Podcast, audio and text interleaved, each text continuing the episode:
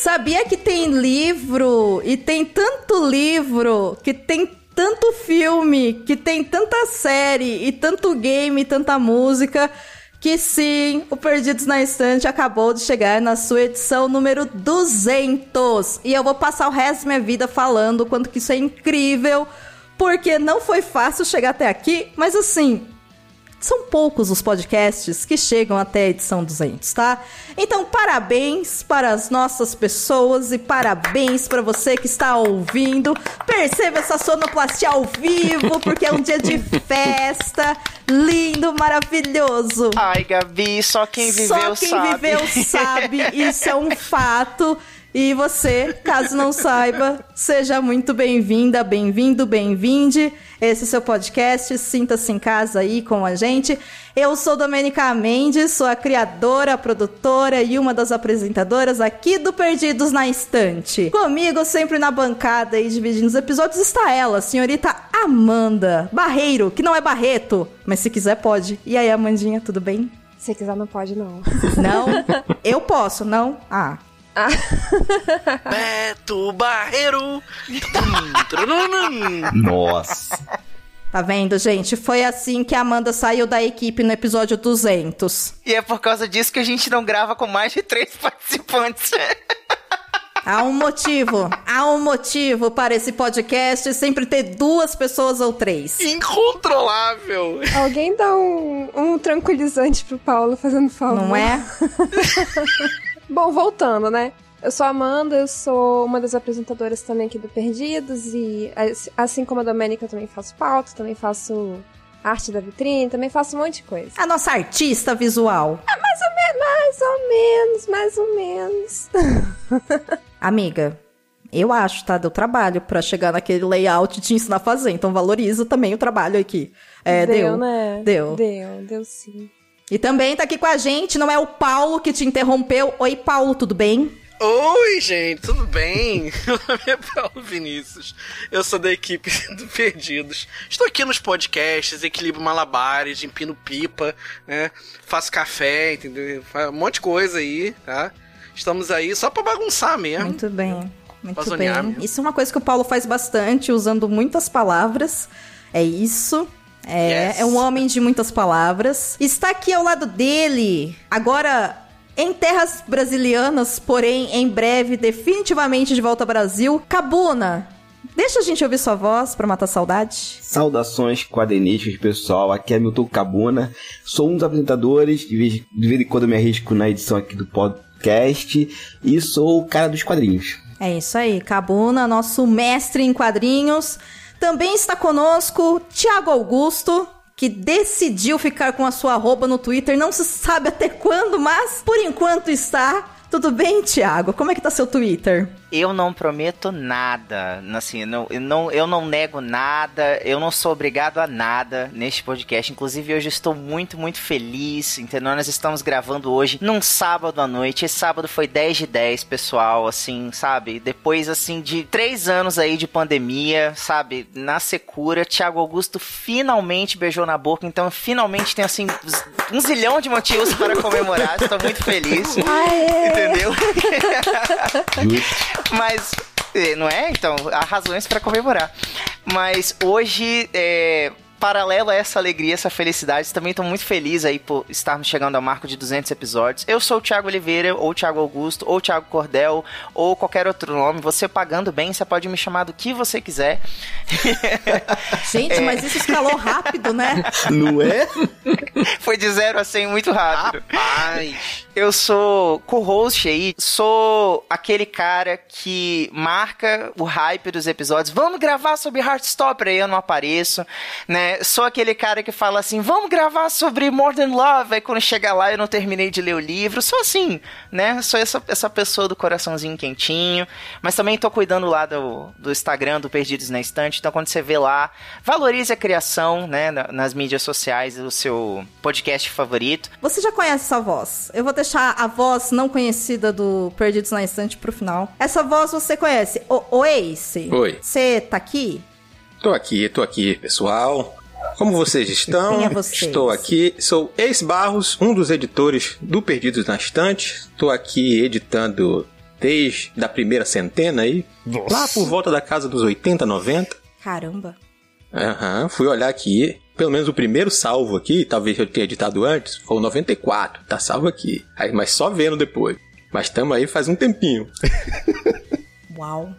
Ok, parabéns pela sua paciência com a gente, por não ter desistido da gente, tá? Desculpa qualquer coisa. A gente é legal. Mas sim, esse é o famoso Ace Barros, gente. Do, esse episódio é editado por Ace Barros, que vocês ouvem no final.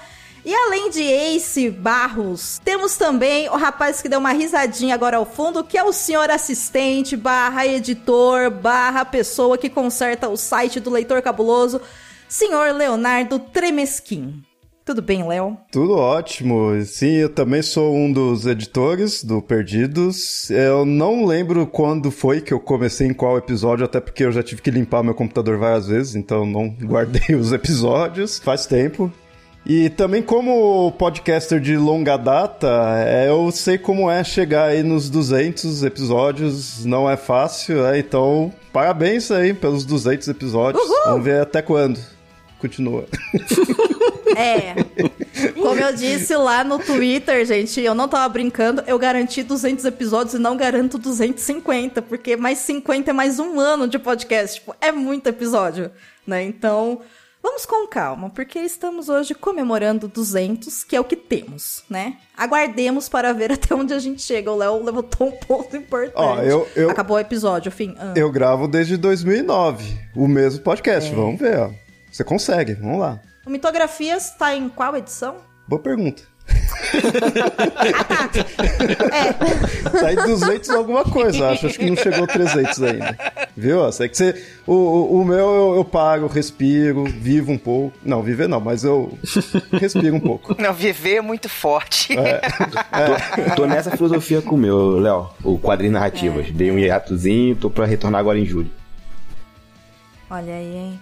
E o multiverso, esse, tá em qual edição? Olha, a gente sofreu um, um, um soft reboot. é, a gente voltou pra numeração 1 Olha. com o interlúdio. Que agora o multiverso, na verdade, abriga alguns podcasts ali pra gente brincar com formatos dentro do, do próprio ambiente ali. Então a gente tem o, o Clube do Multiverso, onde a gente tem o resultado do nosso clube de leitura, que acontece mensalmente.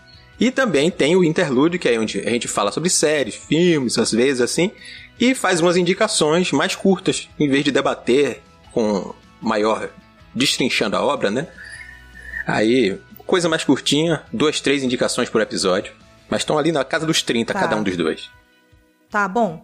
É, se a gente for contar quantos episódios já foram lançados no feed do Perdidos na Estante com o nome Perdidos na Estante, ou incluindo o Cabulosos em Quarentena, que foi aqueles drops, né, de indicação que a gente fez lá em 2020, né, no início da pandemia, como um incentivo para as pessoas ficarem em casa, a gente passou de 200 edições já né? Depois também desse soft reboot que a gente teve, porque o Perdidos na Estante é um spin-off, né? É- ele era, na verdade, um spin-off, agora ele é um podcast por si só. Mas se a gente for contar numerado lá certinho, né? Só da linha do Perdidos na Estante mesmo, aí a gente considera esse episódio como episódio 200. Então é isso, né? Fazer podcast leva tempo, é divertido e veremos até onde nós chegaremos. Mas Ouvinte, se a gente não te perdeu ainda, eu espero que não. Essa equipe enorme aqui é a equipe de pessoas que tá por detrás, né, de todas as etapas da produção e pós-produção e divulgação do Perdidos na Estante. E a gente falou pra vocês, né, nas redes sociais e também nos episódios que a gente estava aberto a perguntas que poderiam ser sobre nossas vidas pessoais ou sobre o Perdidos na Estante ou sobre o que a gente pensa de qualquer coisa. Nós recebemos algumas perguntas que serão as perguntas que nós vamos responder hoje. Então, esse episódio não é um episódio onde a gente vai analisar uma série, um filme ou um livro. A gente quer, na verdade, que você conheça mais da gente e mais que a gente, né, enquanto, enfim, pessoas, acreditamos e imaginamos da vida e tudo. E vocês vão perceber pelo nosso discurso que isso também, né, reflete no que a gente faz aqui no Perdidos na Estante. Então, a gente não vai analisar nada, mas isso aqui será uma grande sessão de falar mal dos outros, tretas literárias, enfim, uma grande família feliz num jantar de sábado à noite após Thiago finalmente beijar um homem e desencalhar, né? Porque finalmente esse momento chegou. Pra Então, quem me acompanha sabe que não foi fácil, mas estou aqui, estou muito feliz, entendeu? Salvador, mas Muito queria bom, aproveitar para dar um bom. recadinho aí pro nosso ouvinte. Ano passado, né, em comemoração ao, ao dia do podcast mesmo, lá no episódio 134, né, algumas, muitas casas atrás, a gente fez um episódio especial contando como é o processo de produção dos episódios do Perdidos na Estante. Vale muito a pena ver, caso você tenha essa curiosidade de como funciona, né, esse passo a passo da gente criar pauta, criar conteúdo para as redes sociais e tudo mais. E esse episódio vai ser um pouquinho diferente disso, né, Domênica? Não, um pouquinho não, vai ser outra coisa, completamente diferente, amigo, totalmente diferente. Justamente por causa disso mesmo, porque já existe um episódio falando sobre a parte de produção. E pra ser bem sincera, entre o episódio 134 e o 200, a forma de produzir o podcast também mudou completamente. Mas a lógica, né, do que é uma produção e a base tá ali. Então, quem tiver curiosidade dessa parte mais técnica, volta lá pra ouvir o episódio e entender um pouco mais. Mas aqui a gente quer, na verdade, a gente, vírgula, né? Porque eu propus a ideia pra Amanda e cheguei e convidei todo mundo, então acho que quem quer mesmo sou eu. eu quero que as pessoas conheçam mais a gente, né? As pessoas que estão por detrás desse podcast. E essa foi, historicamente, a nossa abertura mais longa, porque estamos há 16 minutos falando e não falamos nada, né? Então. Como assim não falamos nada? Poxa, eu tô comemorando aqui até agora. O melhor sábado que eu tive nessa porcaria desse ano até agora.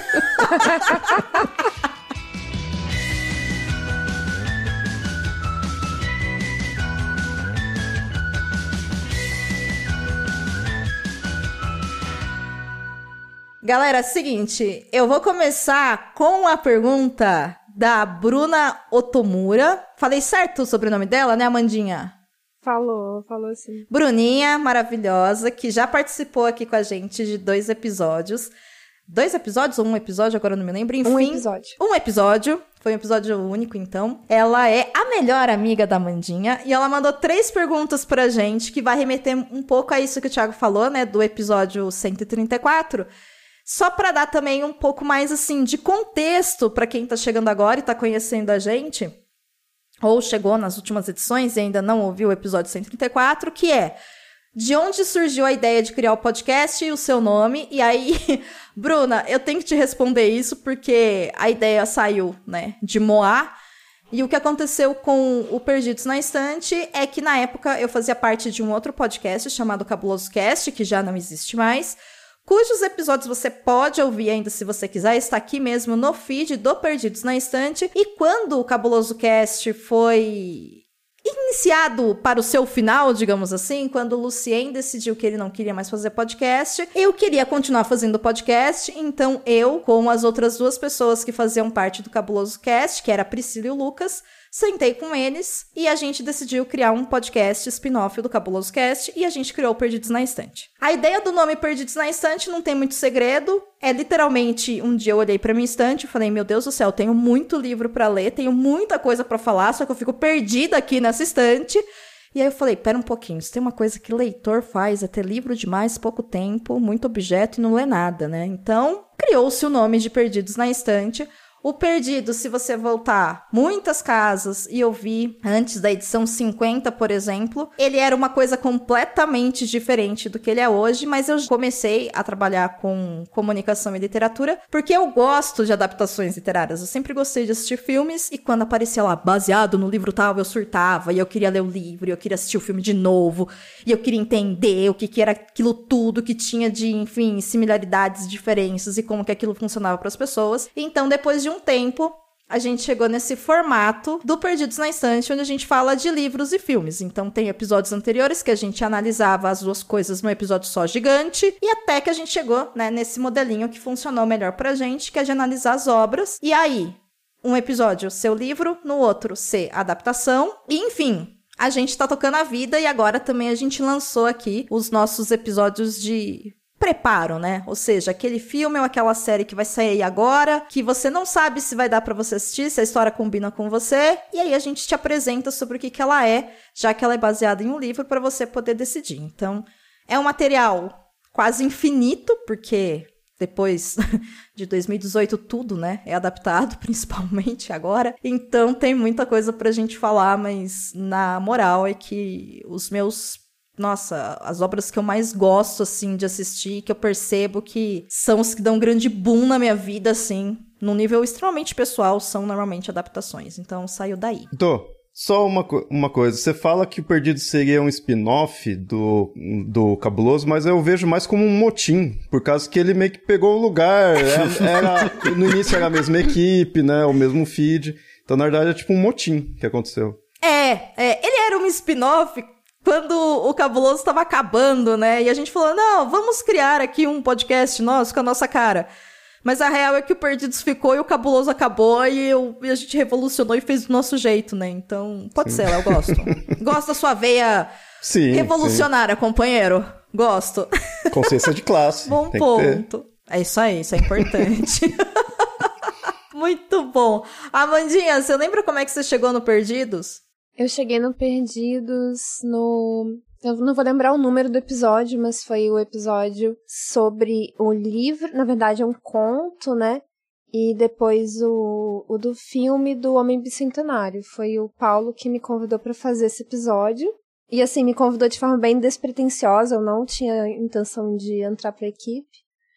E aí depois, acho que alguns meses depois, você falou comigo, Domênica, e me convidou. Eu lembro desse episódio, eu tava lá também. Inclusive, eu lembro que logo depois que a gente terminou de gravar, isso aí foi uma coisa que a gente ficou comentando nos bastidores, viu, Amandinha? Ai, vamos chamar ela, foi tão legal. Poxa, a Amandinha foi tão bacana, ela tem que fazer parte. A gente queria muito trazer mais mulheres para dentro da, da, não só do Perdidos, mas para dentro da podosfera. A do coordena e o, o projeto do podcast é delas. Hashtag podcast é delas. E isso é uma coisa que é, é muito importante e muito necessária, né? A gente dá vez e voz e visibilidade para as mulheres dentro da, da, das mídias como um todo. E aí quando a gente encontrou uma pessoa tão carinhosa, tão, tão sensata, né? Nessa oportunidade de falar do do Asimov é, foi unânime, assim, todo mundo queria colher a Mandinha e eu diria que foi, assim, o grande achado, um dos maiores presentes de 2021, foi ter começado gravando com você. Oh. Mas é verdade. Na verdade foi 2020, né, uhum. que esse episódio. Foi 2020? Foi. Foi. Ah, foi 2020. É isso então, gente. Foi. é, porque 2020, 21, até metade é, de 22, na verdade eu né? também me perco aí, né? É, Parece é. tudo a mesma coisa. Parece. E assim, o mais engraçado dos bastidores da chegada da Amanda é que o Thiago ficava assim, e o Paulo, a gente poderia chamar, né, Amanda? E eu desliguei a chamada, eu virei pro baço e eu falei, a Amanda vai fazer parte do Perdidos. Sabe? tipo, é isso. E eu pensando, não importa, sabe? Tipo, eu trabalho com esse negócio. Parte do meu trabalho é convencer as mulheres a fazerem podcast. Eu não vou desistir dessa mulher. Ela vai fazer podcast aqui, né? E aí acabou dando certo, ela acabou gostando, e olha aí, ó, de uma participante tímida, a gente tem agora a outra coordenadora e mantenedora, a mulher junto com a outra mulher que está à frente do projeto. Então, Amanda, é, botei fé em você e não me arrependo não, cara. Foi, assim, realmente o, o achado de 2020, assim, na minha vida podcasteira. Pode ter certeza disso. É um prazer trabalhar com você aqui. Obrigada, Du. Também foi um prazer para mim, porque eu nunca esperava fazer isso, gente. Dona da risada mais deliciosa da podosfera é ela mesma, Amanda Barreto. É isso aí, é isso aí. E você, Thiago, você lembra como é que você chegou aqui? Eu pedi, né? Eu fui cara de pau. É isso aí. Eu fui, cheguei pra Domênica lá no, no Twitter e falei, Edu, me chama para gravar um Perdidos na Estante, nunca pedi nada. Aí ela, tá bom, vamos gravar com a gente. Você já leu Caixa de Pássaros? Aí eu, não, pera aí, eu tava, eu tava brincando. Ela, não, vamos gravar, você não pediu? Eu falei, ai meu Deus do céu. ago Aí pronto, gravei, tô aqui até hoje, inclusive já tentei sair, não consegui, entendeu? Peço ajuda, inclusive, se você estiver ouvindo aí, isso aqui é uma intervenção. Eu estou trancado agora no porão da Beyoncé gravando esse episódio, entendeu? Por favor, ligue para 0800, mande seu sinal de fumaça, porque não aguento. Não, brincadeira, gente, foi foi isso mesmo, entendeu? Gravei no, no Caixa de Pássaros e tô aqui, feliz da vida, amo fazer parte dessa família, amo ser, ser podcaster e agradeço muito a Domênica por ter proporcionado isso, né? Ter me dado essa oportunidade e, assim, eu tô longe de ser um, um uma pessoa assim, um bom comunicador, como ela é, sabe? Assim, eu, eu, eu sempre falei isso pra ela, que eu admiro muito a forma como ela se expressa, como ela pega uma ideia muito simples, ela faz qualquer coisa ser interessante. Mas eu fico feliz de poder apresentar, é, ter essa oportunidade de apresentar, me tornar um comunicador melhor e, acima de tudo, já poder acima de tudo, de aprender com ela também. Gente, isso aqui tá tipo um arquivo confidencial do Faustão, vocês estão reparando? Tô percebendo. Ô, louco, bicho. É, é o This arquivo confidencial do. Faustão, sendo que aparentemente é sobre o Faustão, né? Porque você tá todo me elogiando e eu tô aqui, tá? Obrigada. Mas assim, né? Tipo, eu tô aqui, Thiago. Ou seja, a próxima meta do Thiago é uma maratona de livros do, né? Nossa daquele. senhora, pelo Vamos fazer, Inclusive, esse episódio. Nossa, Josh Melloman Mallory. e depois Dan Brown. Não vamos, não. Eu ia falar isso agora. Começou a É. né? Ouvinte, essas são as pessoas que vocês nunca ouvirão no Perdidos na Estante, tá? É isso, anotou os nomes? Volta um pouquinho, ouve de novo. Dá lá ó, o tab nos 15 segundos. Ouça esses nomes, vocês nunca vão ouvir aqui. É isso. Inclusive, por falar em Dan Brown, Cabuna, como é que você chegou aqui? Você e o Paulo chegaram juntos. Vocês, sabem disso, né? Vocês sabem por que, que vocês chegaram Uhul, aqui? super gêmeos cara. ativar. É forma É de aí. alguma coisa de água. Então, se eu não me engano, a primeira vez que eu participei foi no episódio sobre o Guia do Mochila das Galáxias. E tempos depois você fez o. Será? Eu acho que foi, assim. Mas é aquilo eu bebo, então vocês não podem botar tudo na memória. Anotado. Então, É. e tempo depois. Informação importante. Ah. Muito. E tempo depois, assim, você fez o convite, eu me senti, putz, assim, extremamente feliz, né? Porque eu sou, eu era ouvinte do Cabuloso Cast. Fiquei triste, né, quando terminou, mas fiquei mega feliz quando continuou com o Perdi na Estante e, e logo em seguida, logo em seguida não, passou um tempo, teve esse episódio do que eu mencionei e acho que duas ou três semanas depois a Domênica vai me convida, assim. Eu na hora, eu falei, é isso, tô, tô aí. Não tem, arruma horário, dá nosso jeito, viver pra quê? Isso é bobagem, isso é perder tempo. Vamos gravar podcast Perdi na Estante, assim. Tô aí até hoje. É isso aí. E você, Paulo? Você lembra como é que você chegou? Mais ou menos, mas eu lembro aproximadamente. Hum. né? Eu lembro que vocês me convidaram para um episódio do Leia Novos BR. há Nossa. muito tempo atrás. É, foi nem no Perdidos ainda, era no, né? Foi eu gravei com o Uhum. Baço. Já existia o Perdidos, mas sim, você tá remontando ao episódio que você gravou com É. o Baço no o Covil de. Livros. Isso. Tá, Isso. tá. Isso. Aí. Bom, foi um, foi um episódio bastante divertido, né? E na época eu tava com uma pegada muito forte com, com livros nacionais. E depois vocês me convidaram para um episódio de quadrinhos. Né? Agora eu tô tentando recordar qual foi o quadrinho. Eu lembro que era um quadrinho de, de, de animais. Era do cachorrinho! Isso, era do cachorrinho. Foi logo em seguida. Aí vocês me convidaram novamente e você me conversou comigo depois, perguntando se eu queria fazer parte da equipe. Eu tinha falado pra você que eu, eu era muito fã do Cabuloso Cash, né? Eu assistia desde o episódio 20, 30 do, do Cabuloso. Sempre me acompanhou. Podcasts acompanham a gente na rua, em todos os momentos, tá? E aí foi, eu fui ficando. Tá, é uma boa recordação essa do Paulo, porque na verdade foi isso mesmo que aconteceu. O Paulo, o Cabuna e o Sol Coelho gravaram com um baço lá no Covil de Livros. E aí, quando eu Isso. precisava de pessoas pra equipe do Perdidos, porque eu precisava de uma equipe, porque eu já não tava mais dando conta de fazer o Perdidos e cada episódio convidava pessoas diferentes. E assim, eu amava isso, mas era um trabalho hercúleo, né? De ter que escolher uma obra, achar uma pessoa pra gravar, aquela pessoa ler e a gente analisar junto. Então, era um trabalho muito gigante pra uma só eu. Porque na época também eu não trabalhava só com podcast, eu tinha uma carreira em outra coisa. E aí, quando eu conversei com o Basso, ele falou assim: Cara, eu gravei com essa galera aqui, eu acho que dá, dá match. Tipo, experimenta lá, grava com eles, vê se rola. E a partir desse toque, dessa gravação que vocês fizeram lá no Covil de Livros, que também não existe mais, não é mesmo? Beijo, amor. Te amo. Você deveria voltar com o Covil e para de me enrolar sobre isso. O Paulo e o Cabuna aceitaram vir pro Perdidos, né? E aí ficaram aí até hoje, tá vendo? Baço, arrumo umas pessoas e depois eu lido com essas pessoas pro resto das nossas vidas. Isso se chama casamento. Não, tô brincando. Só podcast mesmo. Yes. Foi isso mesmo. Yes. Foi isso mesmo. Muito massa. Ei, se você lembra como que você chegou aqui, você falou, né, qual foi mais ou menos o primeiro episódio que você editou.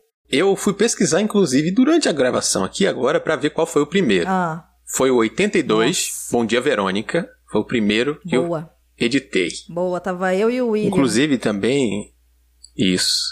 Já salvei até o Léo aqui, que eu já achei qual o primeiro que tem a assinatura de edição, Leonardo Temesquim. Opa, tava precisando saber. Tava procurando aqui. Não tava achando. Já Da estou com a cola aqui. O seu foi o 91 da série A Todo Vapor. Ah, olha só. Olha, que eu gravei com a Jazz. E aí você me fala, Domênica, quantos episódios você já gravou na sua vida? Eu vou falar, cara, eu acho que mais de 500. E eu me lembro de quase todos eles. Assim, com as pessoas que eu gravei os temas, assim, sabe? Eu não lembro a ordem, óbvio, né? Enfim, mas eu, eu me lembro. São episódios muito bons, inclusive esses dois. O A Todo Vapor é uma série da Amazon Prime, gente. Se você não assistiu, deveria. Obra nacional, muito massa. E o Bom Dia Verônica é isso. Eu tenho uma notícia pra você. Eu não sei se você sabe, mas vai sair a segunda temporada. Hum, já tô sabendo, já vi você falando no Twitter. Já pegou, então, com o né? Will. Já, Tá bom. já. Tô atento, tô atento. Muito bem. Eles deram uma amenizada nessa segunda temporada. Por causa da, da atriz, né? Que teve toda aquela situação. Cara, a Netflix fez alguns cortes. vou assistir porque, né, é isso. E aí teremos, provavelmente, episódio de Bom Dia Verônica, editado por Ace Barros. Porque se ele não assistir, ele vai ter que pegar os spoilers. É isso. Mas pode ficar tranquila que eu não me importo muito com isso, não. Ah. Spoilers, eu, eu aceito tranquilamente. Que não estraga tanto a experiência, pelo menos pra mim, não. Aí eu tô tranquilo com esse tipo de coisa. Editor de podcast não pode se importar muito com spoiler, não. Não pode mesmo, não, não tem como. É, isso é verdade. Eu também trabalho como editora e é impressionante, assim, né? A gente cria um departamento à parte, assim, no cérebro, né? Sobre essa questão de spoiler. E eu até ia perguntar pra vocês se vocês se importam, porque normalmente eu tento escolher obras pra dividir pra vocês que sejam obras que eu acho que não vai atrapalhar muito a experiência de vocês. Inclusive, o, a- o último episódio do Umbrella Academy, que o Ace editou, eu passei pra ele porque eu achei que ele já tinha assistido. Aí ele virou pra mim e falou assim: não assisti não. Eu ainda não assisti, eu assisto com a minha esposa e ela não assistiu ainda, então é isso. Eu, nossa, estraguei toda a série pro Ace, tá ligado? Mas estragou não, até foi eu que pedi. Eu disse, manda pra mim que eu gosto do tema. Mas rolou um peso na minha consciência ali entre uma mensagem de WhatsApp e outra. Já Ace. pensou? Rolou assim, um, ai meu Deus, devia ter passado pro Léo, sabe? Comigo, eu sou bem tranquilo com isso daí. Na verdade, até ao contrário, assim, sabe? Eu, eu, eu, pessoalmente nunca liguei pra spoiler. E já teve muita obra aí que deu vontade de ver ou rever co- conforme eu tava editando. Sabe? Então, pra mim, spoiler é super tranquilo. Até motiva. Às vezes, até mesmo na sessão de spoilers, vocês. Ah, não, isso eu não vou contar porque é muito spoiler. Eu fico pensando, não, conta. Conta sim porque eu quero saber. e às vezes é uma série que eu não vou ver tão já, tudo assim, mas eu quero saber. Então, tem que ser spoiler. Quando é spoiler free, é spoiler mesmo, sabe? Tem que ir a fundo. Cara. Eu também não esquento muito também com isso, não, gente. Sim. O que é mais a trajetória. Se a série for legal, não importa, entendeu? Até porque professor não pode se importar muito com spoiler também, né, Paulo? Por quê? Ah, bom, lá, lá na minha escola, pelo menos, é, saiu a série num dia, no dia seguinte, todos os alunos estão comentando e eu já sei de tudo. Essa última temporada de Stranger Things, não, o, o volume 2. Meu amor, tive aluno acordando 4 horas da manhã pra ver, tá? Então, eu não ia fazer essa loucura de acordar 4 horas da manhã pra ver série, porque eu trabalho, entendeu? Eu sou proletariado, infelizmente o capitalismo me impede de, de cometer esse tipo de loucura. Então o que, que eu fiz? Eu acordei, abri o Google e falei assim: quem morre na quarta Boa. temporada? Meu Deus, Lavei coragem. minha consciência e pronto, falei, já sei quem morre, tô em paz. E depois Pois é, eu já assisto. cheguei ameaçando, olha, se eu souber de spoiler, menos um ponto no teste. Amo. Ser professor tem suas vantagens, né? Por isso que a Amanda não tem Twitter. É, no Twitter não funciona. Por isso que eu não tenho Twitter, meu amor. Nem você, nem o Elon Musk, né? Infelizmente, as minhas semelhanças com Elon Musk param por aí. Mas, amiga, você não tá perdendo nada, assim. O Twitter, basicamente, é um grupo de terapia coletiva onde tá todo mundo sempre mal. Assim, ninguém melhora, entendeu? É, é uma terapia que não funciona, né? Exato.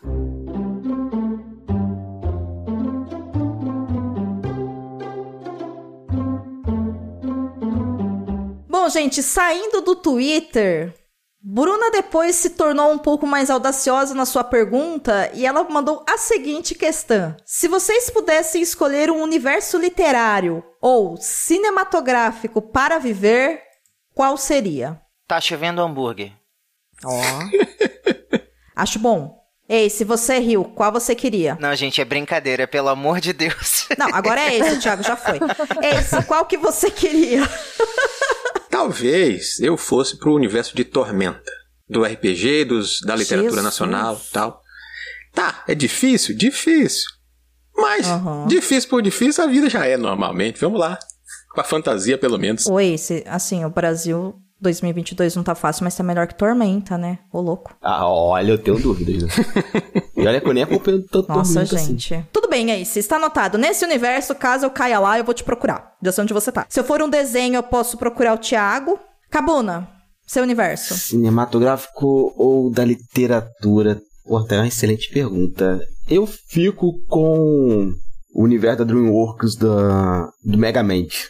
Mas você queria ser um herói eu ou queria ser o vilão? Megamente. Era meu sonho de criança, mas o capitalismo me permite. eu adoro esse filme, assim. Poxa, o capitalismo não deixou você ser um desenho azul. É. Tá, tudo bem.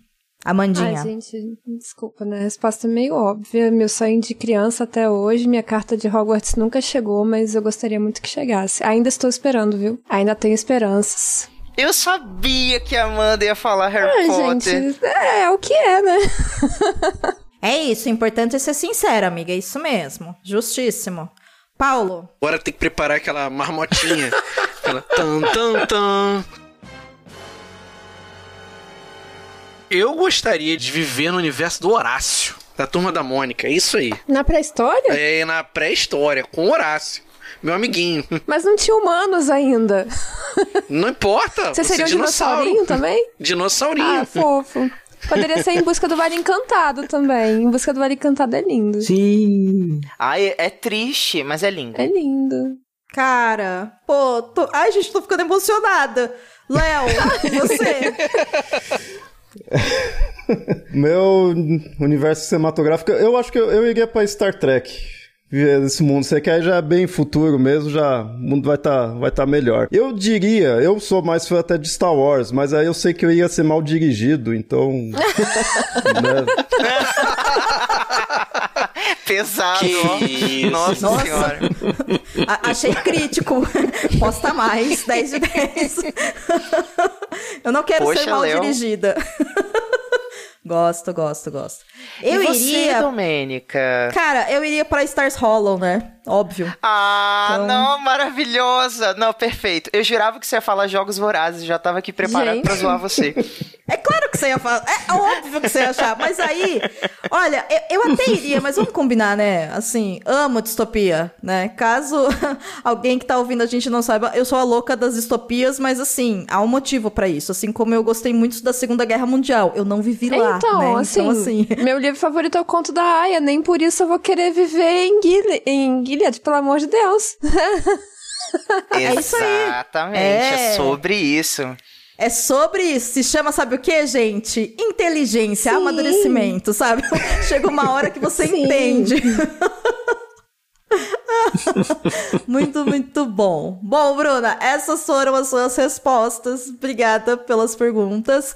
E emendando aqui, é, com a pergunta da Luane Moraes, que ela mandou pra gente lá pelo Instagram. Qual de vocês lê mais livros? E você prefere literatura nacional ou internacional? E aí eu já vou falar que eu sou definitivamente a pessoa que menos lê livros nessa mesa de gravação. Estamos disputando aí Gente, também. quem mais eu lê, também acho não que é o consigo ler Paulo. muito, não. Vou, vou chutar aqui. Não, é porque tem, tem um problema, tipo, pra mim, pro, pro Cabuna, cara. Porque a gente lê quadrinhos. E como é que a gente define isso, né? Um pra um, pra um né? É, eu, eu considero que sim. Por volume. Eu considero que sim. É, se eu vou ler A Torre Negra, meu, são sete volumes, não é? Um livro por É, eu volume. considero que sim. Eu- Mesmo o quadrinho eu considero que é um, um livro, é. Uhum, sim. Paulo, quantos livros você já leu até julho de 2022? Durante 2022, Tô obviamente. com 30 até o momento. 30? É. Tá, Ace, quantos livros você leu, Ace? 14, eu acho. É o Paulo. Paulo ganhou, é o- é do Paulo. Cabuna, quantos livros você leu, Cabuna? Entrei no décimo hoje, quadrinho e já passei de 100. Esse ano? Só esse ano? Até agora sim. Caralho. Agora, gente, quando a gente engata pra ler quadrinho, vai rápido, É, o direto. Cabuna ganhou, gente. É. Foi mal, Paulo. igual aquele, igual aquele Oscar, Mano, acho- devolve aqui o prêmio. Cara, do Cabuna. É. Devolve que é pra Moonlight, não é pra La La Land, não. Devolve aí, cara. Foi mal, viu? Tiago, quantos livros você leu? Cara, eu tô tentando terminar o quinto livro desse ano. Eu tô no oitavo, já respondo logo, então também tô fora do páreo. Amanda sabe de qual livro eu tô falando. Eu não vou dar spoiler porque ele vai virar episódio no Perdidos na Estante já já. Mas tá assim, tô num páreo duro pra conseguir terminar. É, mas em compensação, é, eu li muita coisa assim é, da faculdade, sabe? Assim, mu- muito mais artigos, é, é, assim, mais textos, né, voltados para o que a gente acaba trabalhando dentro da sala de aula. Então, assim, É válido também. Ah, sim. Isso conta? Sim. Ah, depende, viu? Tem coisas que contam. Artigo não, mas livro sim. Na minha opinião, pelo menos, né? É, mas, enfim, se você leu um livro inteiro, sei lá, do Paulo Freire, sim, conta como É. livro. Agora, um, um artigo Ah, sim. científico. Então é, deixa eu recontar ah, aqui. olha aí, ó. Tá, porque o Léo. O Léo também é um estudioso, só. gente. É. Tá vendo? É, o livro sim, acho que só o artigo não, né? Porque o artigo são ali, tipo, 20 páginas. É. Mais ou menos. É que de narrativa eu li só um, tô um e meio, né, assim. Aí outros eu já li mais coisa, deixa eu ver aqui. Olha aí, ó. E, e- a não é- competição fica acirrada. Ah. Não, não, não é, não é tanto também não, né? Apesar que artigo, eu tô com um costume meio besta, não sei besta, porque eu não consigo ler no computador, então eu baixei uns artigos e tive que montar um livro, né? Tá. Mas aí, Aí não conta, Léo. não conta. Meu Deus do céu, gente. Para de inventar regra. tá... o pessoal tá, tá fazendo malabarismo aqui. Ah, Tá, então. Só eu fui sincero com você. Nenhum. É isso aí, vai. Ah, foi, foi pouquinho, foi pouquinho, foi, foi acho que seis só ainda. Pouquinho.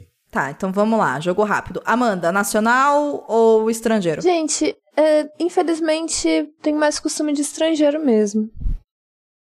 Tá. Tiago, Estrangeiro também. Léo, É estrangeiro, estrangeiro. Ace. Gosto mais de alguns nacionais, mas no volume é os estrangeiros que estão ganhando, né? Uhum. Paulo. Então, fui fazer a contagem aqui desse baseado nesse ano, né? Mas geralmente. E a Amanda sabe até que eu leio bastante nacional, né? E por incrível que pareça, esse, esse ano eu tenho mais nacional do que estrangeiro. Muito bem, Paulo. Parabéns. Cabuna. Estrangeiro. Fui agressiva, né? Desculpa, Paulo. Porque assim, eu achei que você realmente foi o ponto fora da curva. Porque, cara, assim, é, eu acho que não tem muito segredo também se a gente parar pra analisar, porque isso nem é gosto, né? Eu acho que é, acesso. disponibilidade. É, é. disponibilidade. A gente tem muito mais acesso a obras estrangeiras do que nacionais, né? Então. Mas É. esse ano tá fora da curva mesmo. E às vezes costume também, no sentido assim, costume que quer dizer assim, ah, saiu um daquele autor que você já acompanhava, você vai, né, que você gosta, Sim. você vai ler daquele lá. E aí é como se é um autor que você já conhecia, é um autor que você já lê há um bom tempo, de antes vinha coisa lá de fora, né? Nacional eu acabo Então- lendo mais questão de literatura clássica mesmo, né? Que, que é a minha, minha vibe ali, né? Mas essa questão mais de ficção atual é mais estrangeira mesmo. Olha só que interessante que ah, esse ano, é, eu- eu- pela primeira vez, eu vou fazer uma inversão de valores também. Eu comecei com dois nacionais esse ano, na, na época de férias. Um do, do Pedro Ruas e outro da Camila Loric, o, o, o Cúmulos. Maravilhoso, por sinal, gente. Indico pra todo mundo. Livro fofíssimo, Não li de uma sensibilidade, assim, apaixonante. É, tava de graça outro dia desse, inclusive, se eu não me engano, tá no Kindle Unlimited. Unlimited. Eu fui um dos apoiadores, cara. Eu tenho a versão física dele. Ó. Cara, eu, eu adoro o trabalho dela. Ah, a Camila é maravilhosa. E, e aí, logo na, na sequência, por causa da faculdade, a gente vai ler Clarice, a- é, A Hora da Maravilhosa. Estrela. Então, esse, esse ano vai ter mais nacional, pelo menos até aqui, a metade do ano, vai ter mais nacional do que estrangeiro. Que, estrangeiro mesmo, acho que eu só li Kafka e agora Jane Austen. Posso aumentar um pouco essa pergunta? Pode. O pessoal que falou que é estrangeiro, mas é estrangeiro mais da onde? Assim, sai do padrãozão ou fica padrão, sei lá, Olha, Estados Unidos? boa pergunta, Léo. Né? Gosto de variar. Inclusive, é uma meta que eu tenho de ler mais livros fora do eixo ali, Inglaterra e Estados Unidos. Uhum. É, eu sofro com um pequeno problema, porque literatura de gênero no Brasil é foda. né? Então eu, eu tô no. Eu tô no eixo, infelizmente. Inclusive, só como curiosidade, eu acho que esse ano mesmo eu só li um único livro norte-americano e, na verdade, foi canadense. Olha. Qual que foi? É, foi o Estação 11. Tá. Emily St. John Mandel. É. Eu, pens- eu pensei nisso porque, como eu falei, né? De narrativa mesmo, eu li só um. E, tipo, o meu é da Mesopotâmia, então. mais internacional que isso. É um Não dá. diferenciado, diferenciado. Olha Então eu aí. fiquei curioso, né? Não, é uma boa pergunta, Léo, porque na verdade isso também vai muito do disso que a gente tá falando da questão do acesso, né? Embora Sim. aqui entre nós hum, sete, é isso? Um, dois, três, quatro, cinco, seis, sete. Isso. Nós. Obrigada, Ace. Entre nós sete, nós não temos hábito mais de ir pra, pra biblioteca, né? A não ser, obviamente, quem É. trabalha, né? Como é o caso do Paulo. Eu sei que ele tem um projeto ali, não sei nem se tá funcionando, enfim. Não tenho mais. Então, mas, né, ele tinha um projeto com Tinha. com a escola dele, os alunos dele, mas, enfim, adultos que somos, né? Hoje em dia a gente mais compra livro do que empresta e a gente não visita mais uma biblioteca. Então, isso abre possibilidade Difícil, da viu? gente começar a questionar isso mesmo, né? Estou lendo pessoas pretas, estou lendo pessoas indígenas, estou lendo mulheres, né? Estou lendo fora do eixo, né? Enfim, da galera da fantasia que curte, né? Estou lendo outras coisas que não sejam obras da Inglaterra, né? Então, são perguntas sempre muito válidas mesmo, é uma boa pergunta. Tem tudo a ver com, com esse acesso da obra nacional ou estrangeira, né? Porque é uma questão de mercado, então tá independe do que a gente É, tem muita Quer, coisa né? que a gente tem que lutar contra, Isso. porque assim, é, se você pegar alguns países mais, é, digamos, fora de foco, você nem encontra tradução. Uhum, Às sim, vezes até tradução pro inglês é difícil. Uhum. é isso. Então é, é uma questão de lutar contra a maré mesmo. Sim, sim. Mas... No caso, de, no, no caso de literatura de gênero, agora que a gente descobriu que existe. Existe vida fora do eixo, né? É, é, é isso aí. Uhum. Então, isso são reflexões importantes, né? Não é à toa que pensando aqui no Perdidos, a gente tem poucas obras, né? Poucos episódios que fujam, né? Do tema, sei lá, Hollywood, por exemplo. A gente nunca pegou um livro, sei lá, indiano e uma adaptação, sei lá, de Bollywood, sabe? Pra falar aqui, né? É uma coisa. Mas já um exercício tivemos o, o sul-coreano, viu? Sim, sim, sim, um ótimo episódio, por sinal. Qual é mesmo a obra, Amanda? Não sei É, lembra. Patinco. Ó, é isso. Ouça lá. Isso me lembrou da piada interna. Tem um livro, tem um livrinho que é fora do eixo, né, do querido Stanislaw Lem, né? Solaris. Cara, Me fez Solaris. lembrar do Solaris. Solaris. Solaris é um episódio que a gente pensou em fazer aqui pro Perdidos, independente da piadinha do Paulo. a gente pensou. a gente pensou em gravar o Solaris aqui pro Perdidos, mas a real é que a gente não conseguiu pensar em como transformar aquela obra em uma coisa acessível para as pessoas poderem entender do que estava sendo falado, sabe? Porque Solaris é difícil, é isso. Então. é só uma desculpa pra assistir o filme do George Clooney. É, entende? Então. É só uma desculpa. Muito trabalho só pra um filme de Johnny Clooney, não dá, sabe? Bom, tendo dito isso, é isso, né?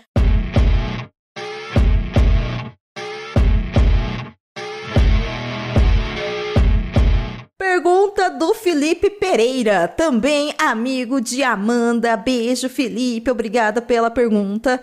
E aqui ele foi polêmico. Tá, então vamos lá. Aqui vai dar pano pra manga, eu sei, mas vamos tentar responder de maneira sucinta, tá? Ele quer saber qual é a nossa opinião em relação à obra versus a vida do autor. Quando em questão, o autor tinha sérios problemas morais. Como, por exemplo, e aí ele usa o exemplo, o Lovecraft. Não sabia que ia ser esse exemplo. É. Podia ser, enfim, Ai, né? ai. Podia ser outras pessoas aí, Várias mas tudo gente. bem, né? Rolling, É. rolling. Podia ser, não, podia ser sítio do pica-pau amarelo também, né? Mas tudo Uhum. bem. Também. Monteiro Lobato. Lobato. Poderia... Lobato. A gente pode falar de Monteiro Lobato se quiser também, não tem problema. Vai, pega na mão e vamos lá, vai. Eu separo.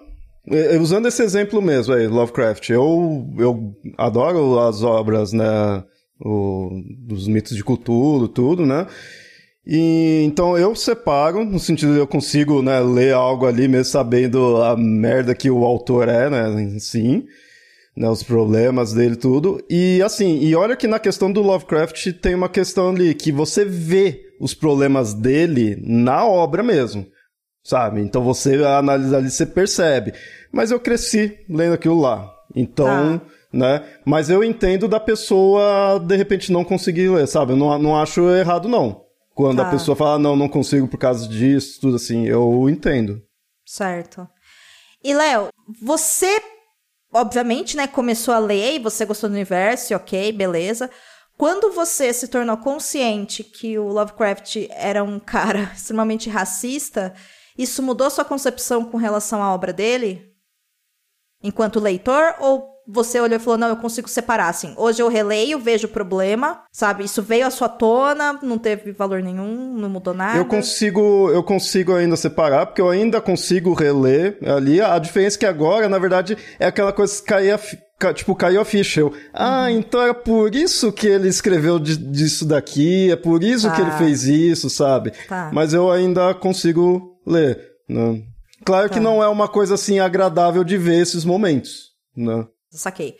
E você, Amanda? Então, é, é uma questão meio complicada, porque, na verdade, se nós formos olhar para os autores clássicos, poucos se salvam, Sim. sabe? Tem, É. tem problemas everywhere. Uhum. Você pega, por exemplo, José de Alencar, por exemplo, o cara era super ativo na luta para manter a questão escravagista. Então, Eles são fruto do tempo deles. Exato. Então, se nós pegarmos assim para os clássicos, você não vai ler mais nenhum se você ficar nessa situação. Uhum. Eu não julgo quem não quer ler. Acho que cada um sabe de si, sabe o que quer ler, o que consegue ler, enfim. Só que a faculdade de, de literatura me proporcionou uma visão de. É importante nós revisitarmos essas pessoas, mesmo aquelas que são polêmicas, e sim, ter um olhar crítico de. É, Monteiro Lobato era eugenista, e isso fica bem claro aqui na obra dele. Não estou desconsiderando a importância da obra dele para a literatura brasileira, mas estou enxergando aqui sim que existe isso e isso e esse ponto e aquele outro também. Então, eu acho que essa análise um pouco afastada, no sentido de olhar de forma crítica, é muito importante. Tá. Tá. Mas, Perfeito. por preferência, tem alguns autores que eu, sinceramente, não tenho a menor vontade de ler por certas questões. Hum, Mas acho importante em alguns momentos, sim. E, e você sente essa repulsa a ler uma obra de um autor ou uma autora que você já sabe desses problemas, se eles são mais contemporâneos? Ou seja, se, se eu chegar pra você e falar, olha, esse autor aqui tem esse livro massa aqui, mas essa pessoa é, sei lá, nazista, entendeu? Isso vai ser um ponto que você vai considerar pra não ler a obra dessa pessoa, porque eu te dei informação antes, ou você percebe que, por exemplo, se for um autor antigo, a obra é antiga, isso pesa mais ou menos. Se for antigo, pesa menos. Tá, se for contemporâneo, você já Se fica... for contemporâneo, eu po- eu posso ficar com o pé atrás. Tá, se o livro não tiver absolutamente nada a ver com a- as ideias dessa pessoa, sei lá, se for um livro de romance e, sei lá, romance romântico, um tiquilite da vida e não tem absolutamente nada a ver com o assunto, posso até ler. Mas Uhum. talvez eu prefira não ler. Tá, tá, tá. É, imaginei que poderia acontecer quando você começou a destacar os clássicos, por isso que eu perguntei. Eu sou do time da Amanda, assim.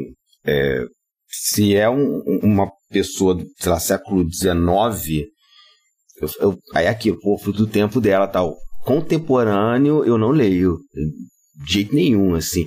E no mundo escolhido acontece muito isso. Teve um caso até recente que o, o O desenhista foi expulso da Sim. Marvel. Ele é um brasileiro. Não vou dar nome pra. É, não vamos destacar nomes de pessoas que não merecem, né, ser destacadas. É verdade. É, É verdade. É. Deixa pra lá. E assim, mas eu li a obra que ele, que ele desenhou porque eu adoro o trabalho do roteirista. Mas eu li de forma. O caminhão caiu perto da minha casa aqui, aí deixou É, as edições. exatamente. Aí eu li. Tá, entendi. E eu incentivei o caminhão cair em outros lugares também, assim, Uhum. sabe? Porque a escrita do, do, do roteirista era muito boa. E o desenho do cara falou assim: não, não, não, não vou, não, não vou dar, bater palma pra esse cara, não. E é isso. Se é contemporâneo, pode ser o que for, pode ser a hora que eu mais gosto. Eu não vou ler. E mais além, eu ainda vou falar mal. Tá. Eu nem vou ver, vou criticar, falar, não presta, é uma porcaria. Reclamo com a empresa. Porque se o autor tá vivo, dá vontade de dar um soco na cara. Então. né? Porra, e como? Sim. Soco na cara porque a gente não pode falar o que É. pensa de verdade, assim. Porque tá gravando. Tá, É. tá. E você, Paulo? Então, é, a gente precisa pensar também, é, assim, em crítica literária, a gente costuma dizer que quando um leitor ele se, se apossa, entre aspas, de um livro, ele acaba fazendo, ele acaba fazendo o seu. Ele acaba tornando a leitura como algo dele, né? É, o- os temas que ele vai tirar, a interpretação que ele vai fazer é a partir da experiência de vida dele, é a partir da, dos valores, dos, né, dos, das conexões que ele vai fazer. Uhum. Por isso que a gente fala que leitura é um negócio muito subjetivo. Como historiador, eu entendo essa questão da gente associar a obra ao autor. E a gente, para poder entender a obra, a gente precisa entender a vida do autor. Só que eu não critico né, quem não quer ler, mas eu entendo que há uma, a gente precisa ter a necessidade de entender. Né? Claro, contempo- quando a gente está falando de contemporâneo e a gente pode dar uma voadora no meio, no meio da cara, né? A gente tenta evitar ao máximo possível. Apesar de que, por exemplo, eu vou ler o jogo do Exterminador, que é do Orson Scott Card, que é uma pessoa desprezível, né? É um conservador, assim, bom, não ficar dando muito espaço para ele, um conservador maluco desses americanos. Mas a obra, ela fala muita coisa que e é curioso, a obra fala muita coisa contradizendo o próprio autor. Ok, né? Vamos vamos entender, vamos relevar isso. Mas sabe que isso é uma É. coisa que eu acho super interessante? Porque eu acho que, tudo bem, eu. O cara é um, um ser desprezível. Tem muitos autores contemporâneos que são assim. Uhum. Mas eu também acho interessante você entender aquele, aquela mente desprezível da pessoa na obra, sabe? Aí já vem um pouco mais da, da minha questão de, de estudar literariamente o, o livro. E você percebe realmente. E eu acho que isso é, é interessante. Por isso que eu falei, eu acho importante ler, mas com essa análise crítica de, é, eu tô vendo esse problema aqui. Uhum. Uhum. Sim. Por isso que eu acho importante, porque imagina só, como historiador, e eu entendo essa parte, imagina quem trabalha com pesquisa sobre a história da Alemanha nazista e é obrigado a ler o Mein Kampf do Hitler. Foi meu caso. Você tem que se afastar Horríveis pra ler. meses da minha vida. Sim. Uhum. Entendeu? Você com a mente de, com a mente de pesquisador, você entender por que, que ele escreveu aquilo, o que, que ele queria dizer com aquilo, aonde ele queria chegar, sobre política, sobre economia, sobre cultura, aonde que ele tá chegando. É, mas eu acho que esse exemplo é muito bom, Paulo, pra gente pensar uma obra literária como um objeto de pesquisa. E isso funciona, sim, inclusive, né? Para isso existem metodologias que você aplica, que foram criadas por outros teóricos. Então, quem já fez faculdade sabe que a gente não tira uma informação do nada e fala isso daqui, né? Criei uma tese aqui, fiz tal coisa, mas assim que funciona. Né? Existem os passos e essa esse afastamento, né, do objeto para você se tornar um pesquisador, ele já te coloca com essa já te coloca nesse posto de observação de afastamento. Mas isso não acontece se você está exercendo uma leitura por prazer. Porque é exatamente o contrário. Eu acho que a arte, ela aproxima a gente daquele universo. Entendeu? Então, assim, a Domênica lendo o Mike Kempf, quando eu tava estudando a Alemanha nazista e eu queria entender, enfim, o que raios aconteceu ali, eu fui fazer uma análise para entender o que raios estava acontecendo ali. Com certeza não era Domênica, sei lá, se fosse em 1933 na Alemanha, além daquele livro para me informar e para entender o que aquele cara tava falando. É outra coisa, entendeu? Sim, A- claro. Então, então, assim, não dá nem pra fazer muito essa comparação, né? De. Eu acho que a gente ter acesso a uma informação que, olha, determinado autor ou autora é racista, é homofóbica, é transfóbica, é misógina, é misândrica, enfim. Dá pra gente olhar pra aquela obra e ficar, olha, eu já tem essas informações da pessoa, deixa eu ver se essas questões podem aparecer no livro.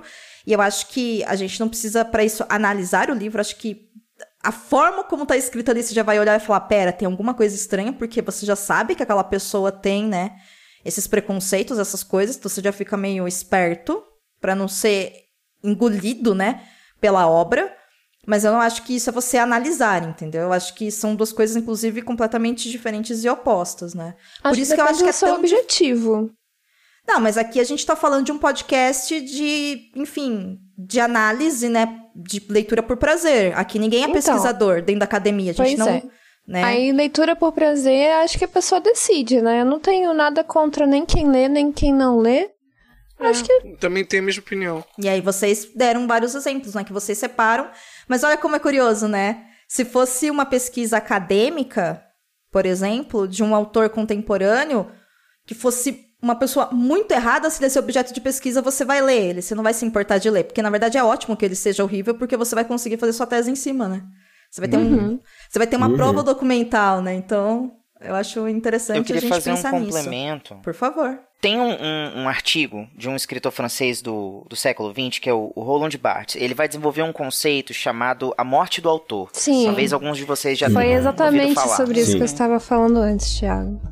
Então, é, esse, o que eu acho interessante é que ele conceitua o seguinte, que todo, todo pensamento procede necessariamente da linguagem, que significa a ausência né, do, do, do sujeito da linguagem, traduz-se na, na ausência dessa consciência do conhecimento. Então, assim, em síntese, o que, que isso quer dizer? A partir do momento que o, que o escritor ele, ele publica uma obra, ela, ela deixa de fazer parte dele, ela passa a ser parte do mundo, ela passa a ser parte do, do leitor. Então, o leitor tem a liberdade de fazer a interpretação que ele quiser da obra, mesmo que, a princípio, quando o autor escreveu, essa não tenha sido a proposta dele. Então, por exemplo, né, quando a gente pensa no, no cenário de Harry Potter, muita gente já, já associou a obra da, da J.K. Rowling, por exemplo, a questão dos lobisomens, por, por ser um, um, um vírus, né, uma maldição infecciosa, é, a questão do HIV, por exemplo. É, tem gente que fala que a, a- essa, essa questão de divisão de, de castas, né, de, de um ideal purista, de um vilão que, que preza por uma sociedade pura, é uma clara referência a- ao movimento nazista. Tem gente, enfim, que faz inúmeras interpretações em cima da obra com paralelos históricos, com paralelos de lutas, né, de, de minorias, de outras classes sociais. Mas isso tudo são interpretações feitas pelos leitores. A, a autora nunca chegou e atestou que foi escolha narrativa dela é, ou- ter se baseado em determinado período histórico, em determinada luta de classes ou, ou contextos para se inspirar a escrever aquilo dali. Tolkien também já foi acusado várias vezes de ter vivido, é, é, por ter vivido nessa questão da, da- das guerras, não lembro agora se é primeira ou segunda. Primeira. É, Primeira. primeira, né? De ele ter se inspirado nisso para criar a história do Senhor dos Anéis. Embora isso tenha sido uma coisa que ele nunca afirmou. Ele, na verdade, Então- até negava. Exatamente. Então são, são é, interpretações que partem dos leitores. Agora, quando a gente tem é, obras como O Sítio do Pica-Pau Amarelo, como os contos de, de Lovecraft, como a própria Senhora, né, obra do, de José de Alencar, ainda que a vida do autor né, se paute em, em diversas polêmicas, tanto da, da questão escravagista quanto da, do, do, do preconceito racial, é, eu acho que tá errado você deixar de trabalhar a relevância dessas obras dentro de um contexto é, é, literário, dentro de um contexto cultural, por conta da vida do, do autor. Eu sou contra o professor que fala, eu não vou trabalhar esses autores por conta da vida, do histórico do autor. Não. É, é, eu acho que você privar o seu aluno de ter acesso àquele conteúdo e, e mostrar para ele que existe sim uma problemática de relevância ali dentro, é, é, você limitar o aprendizado dele. Então, assim, trabalhe a obra, mas mostre que existem sim problemas, né, relativos a uma época, a um determinado contexto, e dê a ele outras alternativas, né, principalmente de, de mulheres, mulheres que escrevem dentro daquela época, que isso é uma coisa que a gente ainda não conseguiu pautar plenamente plenamente dentro da, da historiografia literária brasileira. E, e, e, faça isso, sabe? Não, não, não esconda do seu aluno. Mostre, dê a ele a, a opção de ler se ele quiser, mas assim, deixe claro que, a, a, apesar de ser uma obra de relevância, existe um, uma problemática ali dentro. E isso precisa ser discutido. Tá. Eu acho pontos interessantes do que você fala, Ti. Eu acho que é válido. Eu só acho que tem muita ilusão do ambiente educacional. E aí. Eu acho que. Eu também entendo muito assim o movimento de quando um professor, né, ou uma professora fala: Eu não vou trabalhar uma obra clássica e estou te explicando por quê. Porque uma coisa é a gente impedir o acesso à educação e à cultura, ou seja, eu privar qualquer troca de conhecimento, impedindo que aquela uhum. pessoa saiba disso. Outra coisa é eu ensinar falando que existe isso, utilizando outra obra que é tão interessante quanto para falar aquilo lá. Porque essas obras clássicas, elas foram selecionadas né, em determinado momento, enfim, por determinadas pessoas que decidiram que elas são adequadas para o ensino, mas elas não são as únicas. Né? Então, assim, Exato, se tiver, sim. né, como, por exemplo, no lugar de colocar determinada obra, colocar uma outra contemporânea, que, né, talvez seja mais adequada, né? Aí não, eu não, particularmente não veria problema desde que o conceito em si fosse trabalhado, né? Mas aí a gente tá falando também dentro de um ambiente educacional que por si só já existem, nossa, já existem várias necessidades e problemáticas envolvidas, né? O próprio sistema educacional brasileiro, não vou falar aqui de outros países, porque enfim, não é a minha realidade, mas o nosso sistema é bastante defasado, né? E eu não sei nem se vocês teriam tempo, sabe, para poder explorar tudo isso. Eu acho que falta até isso, né? Recurso básico como um tempo, né? Só para dar um, uma isso. opinião aqui na questão educacional. Por favor. É a própria lista de leitura obrigatória do Enem vem mudando ao longo dos anos. Se antes você tinha como leitura obrigatória, por exemplo, Senhora, do José de Alencar, hoje em dia nem se fala mais nisso. Como leitura obrigatória, você vai ter, por exemplo, o quarto de despejo. Uhum. Então, até, até as aulas de literatura e o conteúdo obrigatório já vem se engajando em uma literatura que pode ser aplicada ao contemporâneo. É, por exemplo, obras do Machado de Assis também. Uhum. Então, isso também eu, eu vou mais pro lado da, da Domênica. Eu acho que. Eu acho não, na verdade eu vejo uma tendência de você selecionar outros tipos de obras clássicas. E é importante esse movimento, né? E voltando aqui para para nossa realidade, saindo, tá? De quem trabalha em escola, tá? Esquece a, a, profissão de cada um aqui, esquece. Os professores, esqueçam que vocês são professores um pouquinho, né? Vamos pensar aqui enquanto leitores. Eu acho que a gente poder questionar essas obras que a gente lê, as obras que a gente fala, e até fazer esse questionamento mesmo. Poxa, ó, um exemplo. O, o autor do Jogador Número 1. Um. Jogador Número 1 um é uma obra que poderia ser um tema aqui do Perdidos na Estante.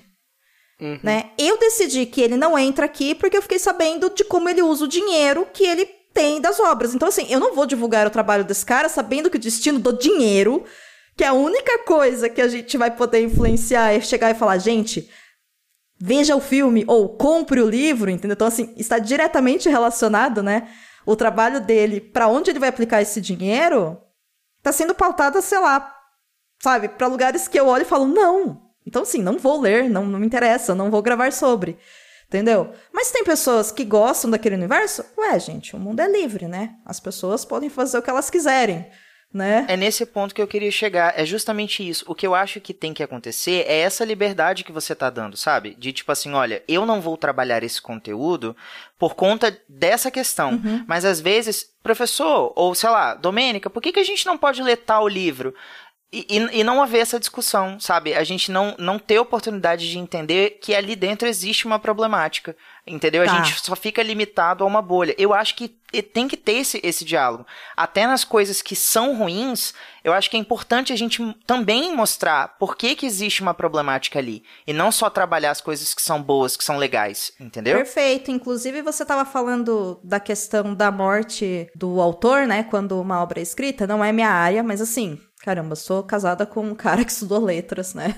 Tem vocês aqui e eu consumo muito esse tipo de coisa, então assim, pela pela minha ignorância não tão ignorante assim, uma coisa que eu aprendi foi que se você chega para mim e fala que o caso do Lovecraft é perfeito nessa pergunta, porque não é só que o cara era racista, dentro da obra dele também uhum. tem conteúdos que reforçam uhum. isso, sabe? É, é, esse que é o ponto, porque é o que a Amanda falou lá no início, né? A pessoa é muito ruim, mas se ela tá fazendo uma obra que não tem nada a ver com aquilo que ela enfim, defende, o que eu, particularmente, enquanto historiadora, vou te dizer que é impossível, porque nós somos frutos de nosso tempo, e logo, aquilo que você faz vai né, ser aplicado na sua arte também. Mas enfim. Mas depende do tema também, né? Às vezes o tema nem cabe. Pode ser, pode ser. Então vou dar esse é. ponto do tema, vai? Então, né, que, sei lá, tem um puta de um trabalho editorial foda e aí conseguiram tirar todos os preconceitos daquela pessoa. Pode ser, pode ser. Né? Não coube ali, não teve um espaço para ela explorar esse preconceito. A questão é, dentro dessa obra tem esse conteúdo? Né? É, é essa que é a grande pergunta, né? Porque se eu considero que eu estou consumindo somente uma obra e aquele preconceito tem que estar tá lá, é uma situação. Agora, se eu não quero consumir porque é uma pessoa, né? O autor é XYZ, ou autora, aí é outros 500, né? Sabe? Eu acho que, que é um questionamento interessante. Eu também separo. Tá? Eu também separo e eu tendo a. Se eu sei, independente da sua época, por exemplo, o dia que eu fiquei sabendo do Lovecraft porque eu não sabia, eu perdi total interesse de ler ele. Sabe? E até hoje eu não li. então, assim, eu também reconheço que eu fico meio, ah, não, tem muito mais gente interessante para eu ler do que essa pessoa agora. Então, se algum tenho, momento eu quiser, é, beleza. Mas, é, é uma escolha, é o que eu falei, é uma escolha. É, é uma escolha. É uma escolha. Mas eu não vou falar para ninguém, não leia, porque, entendeu? É, exatamente. Cada leia, um mas saiba que, que né? o é importante é você não perder a análise crítica. Isso, isso. Não, é, é, por exemplo, tem, tem obras assim que eu, eu, eu falo assim, ah, não vou indicar.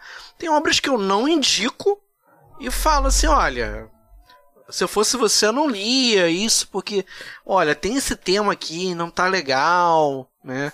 Não tá muito bom e tal. Nossa, ainda que você fala, olha, eu recomendo que você não leia, eu nem recomendo. Porque assim, uma não recomendação é uma recomendação, hum. sabe? É. é. por isso que eu bato é. tanto aqui no Perdidos com vocês, nos bastidores, de não vamos gravar se a gente não gostou. Por quê? Porque eu falar mal, eu estou falando, entendeu? Então por que, que eu vou fazer isso, né? Uma coisa que também é interessante pensar, é, ainda utilizando a questão do, do Lovecraft, que é um, como né, é alguém que eu li bastante, então eu penso assim. É, tem outras coisas naquele mesmo estilo, e assim, o próprio do, do Lovecraft, a criação dele realmente é muito maior que ele, porque uhum. ele teve contribuições de outros autores. Então, e o, esse próprio estilo, por mais que o Lovecraft seja conhecido nisso daí, tem outros aí, outros fazendo atualmente também, não é algo só nele. Então, vamos indicar esses outros. Da equipe, da equipe não, mas dali dos amiguinhos dele, alguns também era problemático. O Howard, eu sei que também, né, não é lá essas coisas. Mas de repente outros ali não tinha tanto essas, esses problemas e também trabalhava literalmente os mesmos seres, os mesmos personagens. Não, e outra coisa, então... né, Léo? É, ver a, o, o, o, trabalho legal que o Victor LaVale fez com, com a obra do Lovecraft, com a balada de Black Tom. Pegou um dos piores, Sim. um dos piores, um dos aqueles mais preconceituosos mesmo do, do Lovecraft, que é Horror em Red Hook, e uhum. mexeu na obra toda, sabe? Colocou umas discussões sobre a, a, a, o período seco lá nos Estados Unidos, o preconceito na década de 20 e 30, e ficou tão mais legal. Você pode, ao invés de ler o Horror em Red Hook, vai ler o, o é, a balada de Black Tom. Exato. É isso, é isso. Ei, se você tem uma opinião sobre isso ou você quer ficar de fora? Eu só gostaria de acrescentar que eu acho que eu moro próximo do Cabuno, porque às vezes quando passa do caminhão, aí eu leio. Sabe quando cai do caminhão? Aí eu leio. É só, só isso que eu tenho que acrescentar. Só isso que acrescentar. Que a discussão já foi bem, bem rica. Ok, está na rota, né? Está na rota. Esses motoristas de hoje em dia. Agora eu diria que para nossa geração é, é muito mais difícil fazer essa separação entre obra e autor, porque para nossa geração é muito mais fácil é, a gente acompanhar o que o autor faz, né, no, na vida pessoal dele, na rotina Uhum. dele. Então, Redes às vezes, sociais, né? a- Exatamente. Às vezes a obra em si não carrega nenhum discurso de ódio ou de intolerância, mas a, a vida da pessoa, a, a maneira como ela se porta e, nas- e as polêmicas nas quais ela se envolve fazem com que a gente acabe transferindo para a obra essa, essa, esse mesmo repúdio, essa repulsa, e, e a gente, por tabela, acaba não querendo ler aquele conteúdo para, digamos assim, não financiar um comportamento de intolerância, né, de, de, de racismo ou de qualquer outro tipo de violência, né? Às vezes não é nem intolerância, viu, Thiago? Eu vou até pegar mais pesado, porque às vezes as pessoas simplesmente cancelam os autores, por exemplo, é porque o cara é meio babaca nas redes sociais. Então não vou ler mais nada sobre Sim. ele. Então, Uhum. hoje em dia isso é realmente um pouco mais complicado. Mas assim, eu fico pensando, sabe? Eu acho que uma coisa que pega muito é que, sim, né? Se o caminhão não passa porque a gente não mora perto do Cabuna ou do Ace, o que acontece? A gente trabalha, a gente pega lá o nosso dinheirinho e compra uma obra. Cara, esse, esse poder que a gente tem, que é o poder de investir o nosso dinheiro, né, em um objeto, em dá pra gente essa sensação de, não, eu não vou te financiar. Sabe, eu não vou financiar a sua arte. Dá, dá sim, ué. Sabe? Então eu acho que Uhum. por isso que pra gente hoje pega tanto.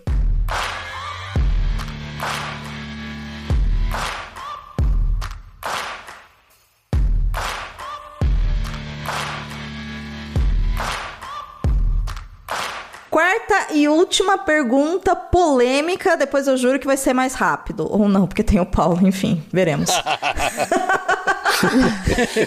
Tudo, Tudo pode, acontecer. A noite é uma criança. Pergunta da galera do podcast Entre Sumários. Na treta literária entre os escritores que não leem, achando que assim serão livres de influências, e, Ai, os ai. escrito- e os escritores que leem muito, do lado de quem vocês ficam? Vai, Paulo. Qual é o seu lado? Ai, ai. Seu Ela- suspirador. Escolhe logo a mim pra começar. Você que suspirou, É. Paulo. Cara, porque essa pergunta é fácil de responder, cara. Não é nem polêmica. Eu também acho. Autor que não lê não é autor. Concordo. Ponto. Alguém discorda, gente? A gente vai pro próximo bloco. Não! Eu. Ah, você eu discorda? discordo. Entre autores que leem, você acha que Eu se- discordo. se dá pra você ser escritor se você nunca lê ninguém? Sim, é perfeitamente possível. Olha o o Olavo de Carvalho. por. Tchau, merda. Bora pra próxima. Ok, ok, Ok. ok, ok. Ok. ok. Ok, e- essa. Só uma observação aqui. Vocês lembram que na abertura do Thiago ele falou que ele tá fazendo de tudo pra sair do Perdidos? Era sobre isso. É, Tô é de tudo mesmo, gente. É de Tá tudo se mesmo. empenhando. Tá se empenhando. Bom, Thiago Tá se está fazendo um mesmo. lobby para um dos próximos episódios do Perdido ser sobre Olavo de Carvalho. Não, mas. Não, pelo amor de Deus, não. Aí o, o podcast São acaba assim, é todo mundo saindo. Mas deixa eu fazer um adendo aqui rapidinho. É, tem uma escritora brasileira, eu não sei o nome verdadeiro Certo, dela, nome mas artístico. ela publica. Isso, ela, ela, ela usa o, o- nome artístico de FML Pepper. Ah, sim. Sei quem é. Hum. Ela fez muito sucesso por ter sido publicada como a primeira escritora híbrida, né, do, do, desse- dessa nova geração. Híbrida porque primeiro ela fez sucesso nessas plataformas Wattpad. como o Wattpad e tudo Uhum. mais. Uhum. E aí, dado a grande, né, o, o grande número de leitores que ela alcançou, é, ela acabou sendo convidada pela é, editora Record a publicar os livros dela, né? Tirar do Wattpad e publicar de, de forma impressa ali, né? Certo. Através de um selo editorial e tudo mais. E a história da Pepper é muito bacana porque ela é dentista por formação. E aí o sonho dela sempre foi ser mãe, né? Ter aí o período da gravidez e tudo. E, e quando ela finalmente conseguiu esse sonho, ela descobriu que era uma gravidez de risco e por isso ela precisaria do, do segundo ou terceiro mês em diante ficar em absoluto repouso para não correr o risco de perder o, o bebê.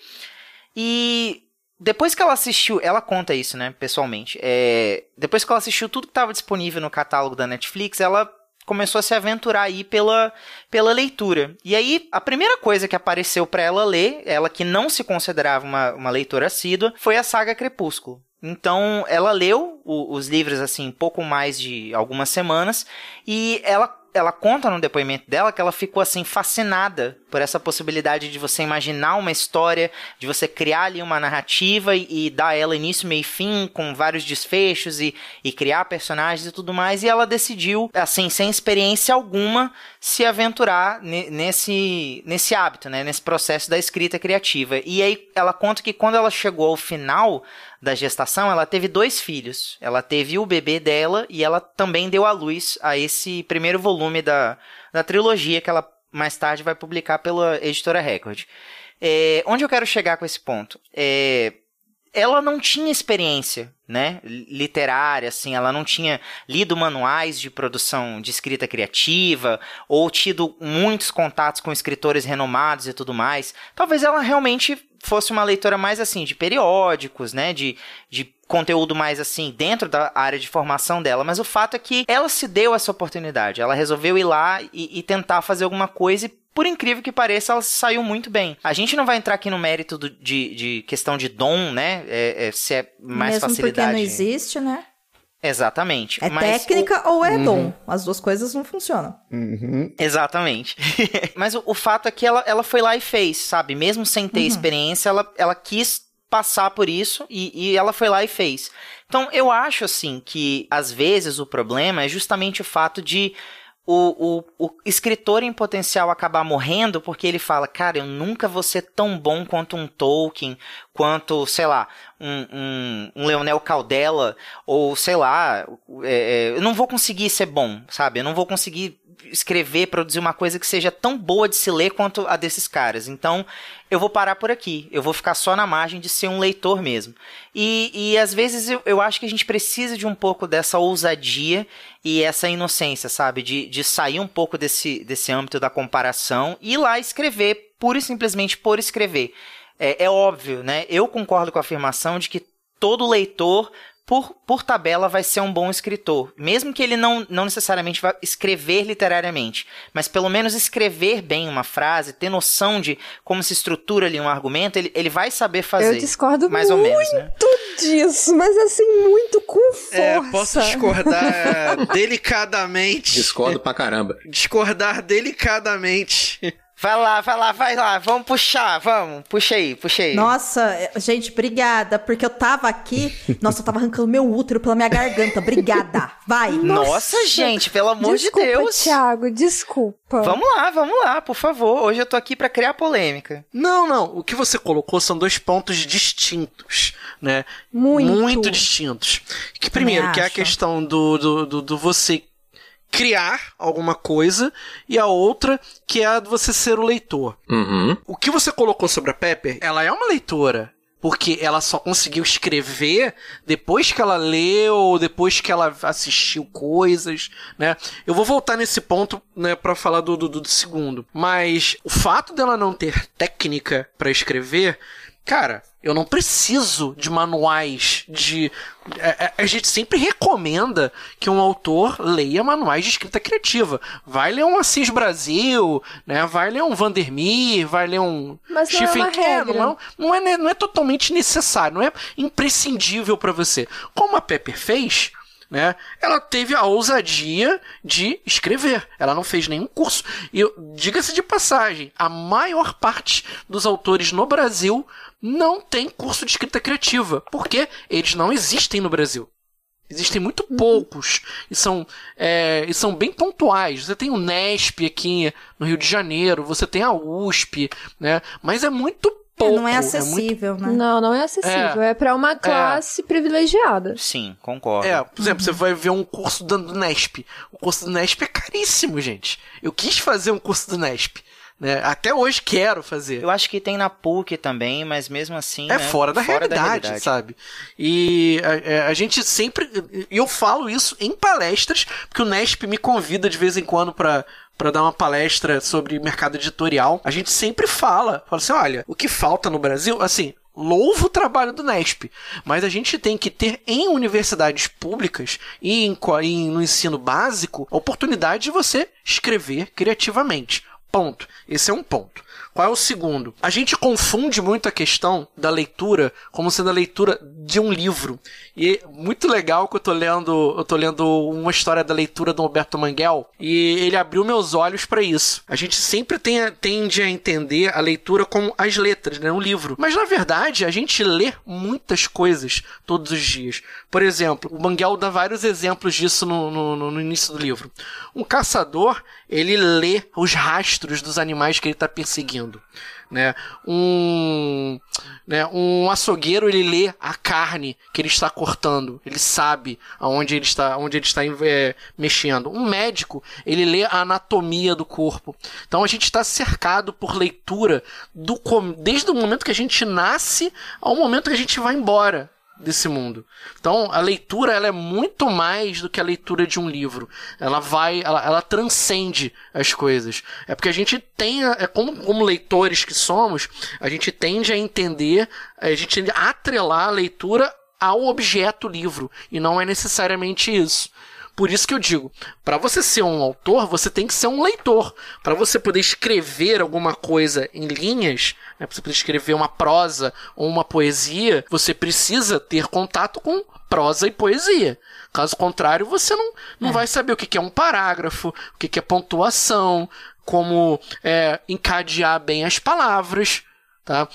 Isso é totalmente necessário para você poder entender quais os temas que o seu público quer eu, não- e eu ouvir. vou só. Ah, deixa eu só pegar esse gancho, Paulo, Uhum. porque assim, isso não é só uma questão de gramática, sintaxe e ortografia, não. É uma questão também de você saber como transferir o que tá na sua cabeça para um papel. Perfeito. E aí, o que eu disse que eu discordo é que muita, mas assim, é muita mesmo. Muita gente não consegue se expressar no básico. Que dirá fazer algo no sentido artístico. Uhum. Perfeito, é isso aí. Sim. Pode continuar, Paulo. Não, então, é. Por isso que eu falei, estou sendo delicado, gente. Eu não sou muito delicada. Desculpa. Não, eu, porque eu entendo a necessidade. Porque para você poder escrever coisas, você precisa praticá-las. Né? E um, eu, eu, eu sempre falo a alguns autores que estão começando e são amigos meus que a melhor maneira de você, de você escrever um bom livro, escreva várias vezes. Por mais que o, o, o, o, teu, o que você escreveu seja ruim, ah, o leitor beta não gostou, ah, passou pela edição, foi pro edital tal e não passou. Cara, escreve. Vai ter uma hora que vai passar. Entendeu? Porque é a prática que faz a perfeição. Porque é uma habilidade, não é um dom. É uma habilidade, não é dom. É. A gente fala, tem gente que tem né, uma, uma habilidade Tem maravilhosa. gente que tem uma maior facilidade em desenvolver É. determinadas habilidades, mas Sim. não é dom. Exato. É. De se Exatamente. comunicar, de se A expressar. minha professora da, da licenciatura, ela usava uma expressão que eu acho que eu já falei várias vezes aqui no Perdidos. Ora, bunda cadeira. Agora bom da cadeira. Muito bom. É, é isso. E assim, Ti, eu acho que você confundiu a pergunta que ela fez, a, a guria do podcast, para autores que leem materiais de teoria, de escrita, e autores que não leem nada. No caso, ela tá falando. Eu chego aqui pra vocês e falo: eu quero fazer um podcast de sucesso. Quero ser contratada, sei lá, pela Globoplay. Você ouve podcast? Nunca ouvi. Porque eu não quero que ninguém interfira na minha forma de fazer podcast. Isso não existe. Ô, caceta, se você não ouve, você não sabe o que você tá fazendo. Se você não lê, você não sabe escrever. E eu também vou, assim, pegar só a última fala sua, que eu acho que é isso que deu. Uau, não!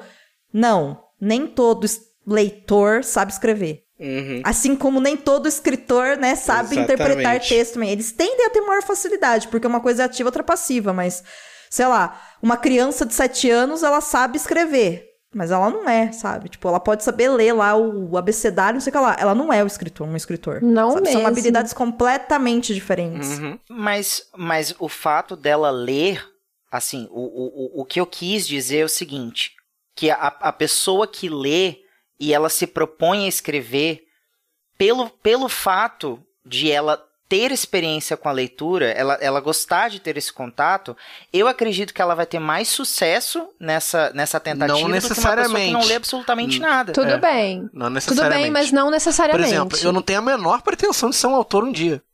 A menor pretensão, sabe? E eu leio pra cacete. Não, não, mas não é isso que o Não foi Thiago isso que o Thiago falou, é. Não é isso que o Thiago falou. Ele disse que se você tentar, você pode ter mais sucesso Sim, do que sim. quem não, nunca leu nada.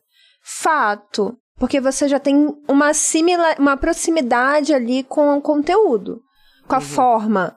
Sim, é isso aí. Mas não necessariamente. É, eu já peguei, eu já peguei vários trabalhos assim de, de, de autores iniciantes, né? Ainda mais que, ainda mais que assim, é, eu ajudei a fazer seleção de contos, assim, você percebe umas coisas assim que são. Gente, é, eu conheço pessoas que dizem sabe? ler 40, 50 livros Uhum. por ano, mas na verdade não conseguiram entender metade deles. É isso. E acrescentando aí a polêmica aí, Tiago, tem tanta gente aí como a Amanda falou que lê tantos livros por ano e você vai ver, por exemplo, um, um perfil literário no Instagram, ou um blog, que o texto tá sem aquela organização toda que você disse que uma pessoa que sabe ler consegue organizar o texto. O texto tá todo torto.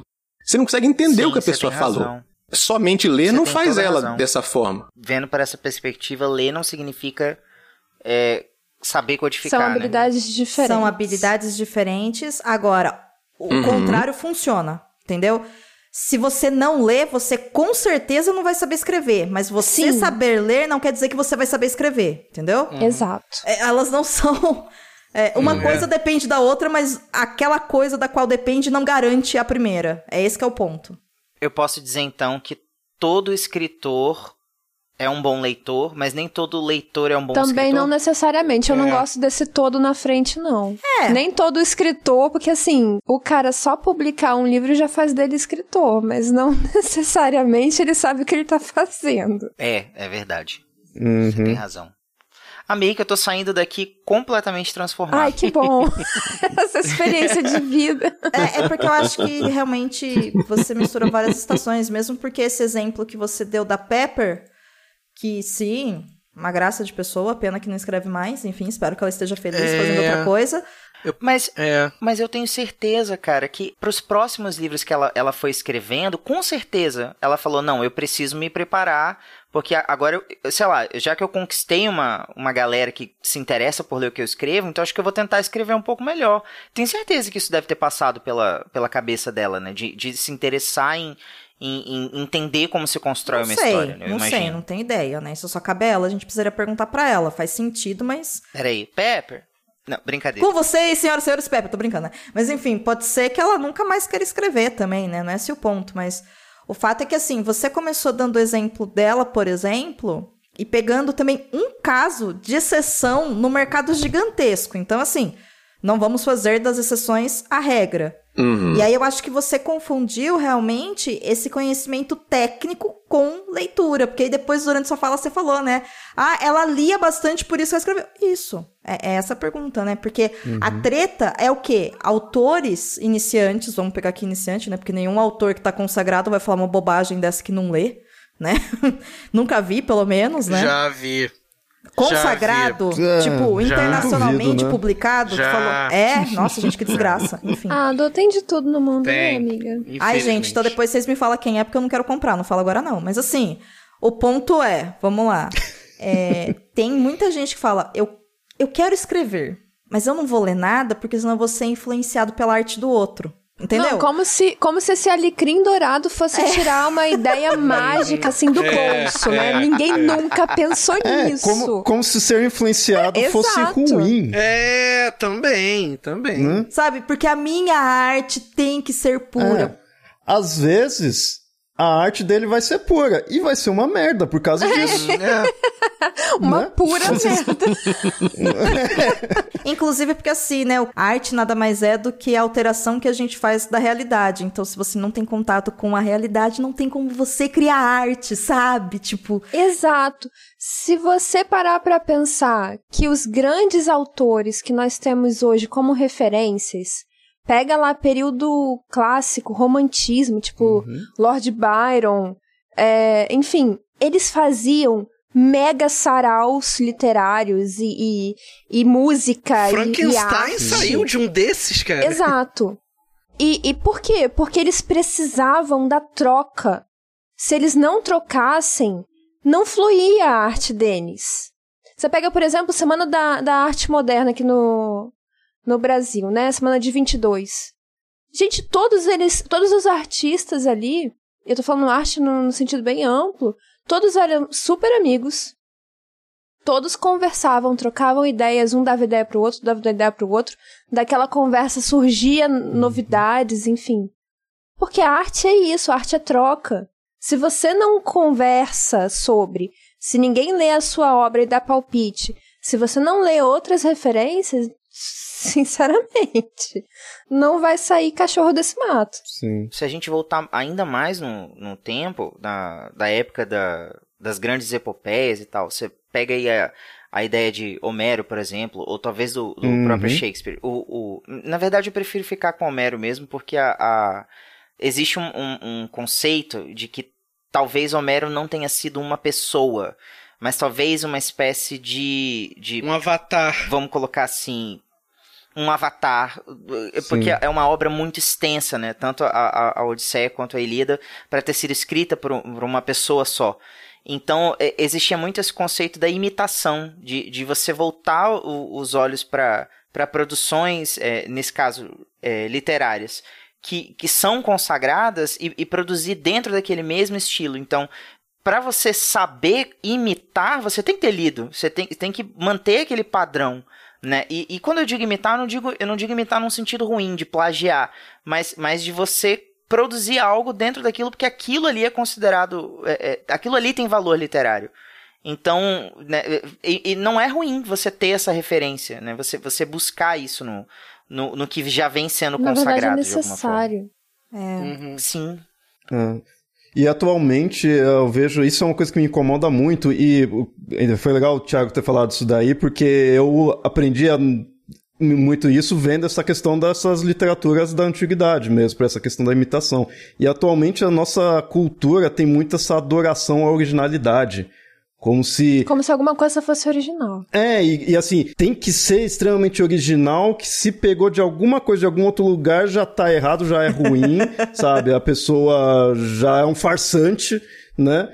E, mano, não tem lógica disso. Você pega as coisas da antiguidade, Copia e quase que cola. tem o contrário, sabe? Pô, aquilo lá é bom, então deixa eu fazer aquilo lá também pra eu vou ser tão bom quanto ele, sabe? Eu quero me aproximar daquilo lá. É, deixa eu sabe? fazer o meu bom, né? Essa que é a lógica. Exato. Viu só, Paulo? Eragon é bom, tá vendo? Nossa. Tô brincando, gente, tô Nossa brincando, tô brincando. Senhora. Falei pra sacanear. Não, aproveitando um dos últimos episódios do Perdidos que a gente fez, nada foi tão legal quanto as interpretações feitas em Estação 11 de Shakespeare. E tem várias muito diferentes. Se ela nunca tivesse lido Shakespeare, isso não seria possível. Tá vendo? É preciso ler e ter referência. E Shakespeare também é um que copiou muito. Sim. né? Existe uma diferença entre você se Existe uma inspirar diferença entre Eragon e todo o resto, tá? e uma diferença entre você... Posso copiar? Pode, só não faz igual. Copiar, colar não nem sempre te dá uma obra legal, entendeu? Por favor, não confundir, confundir plágio né, com material de estudo. não é a mesma coisa.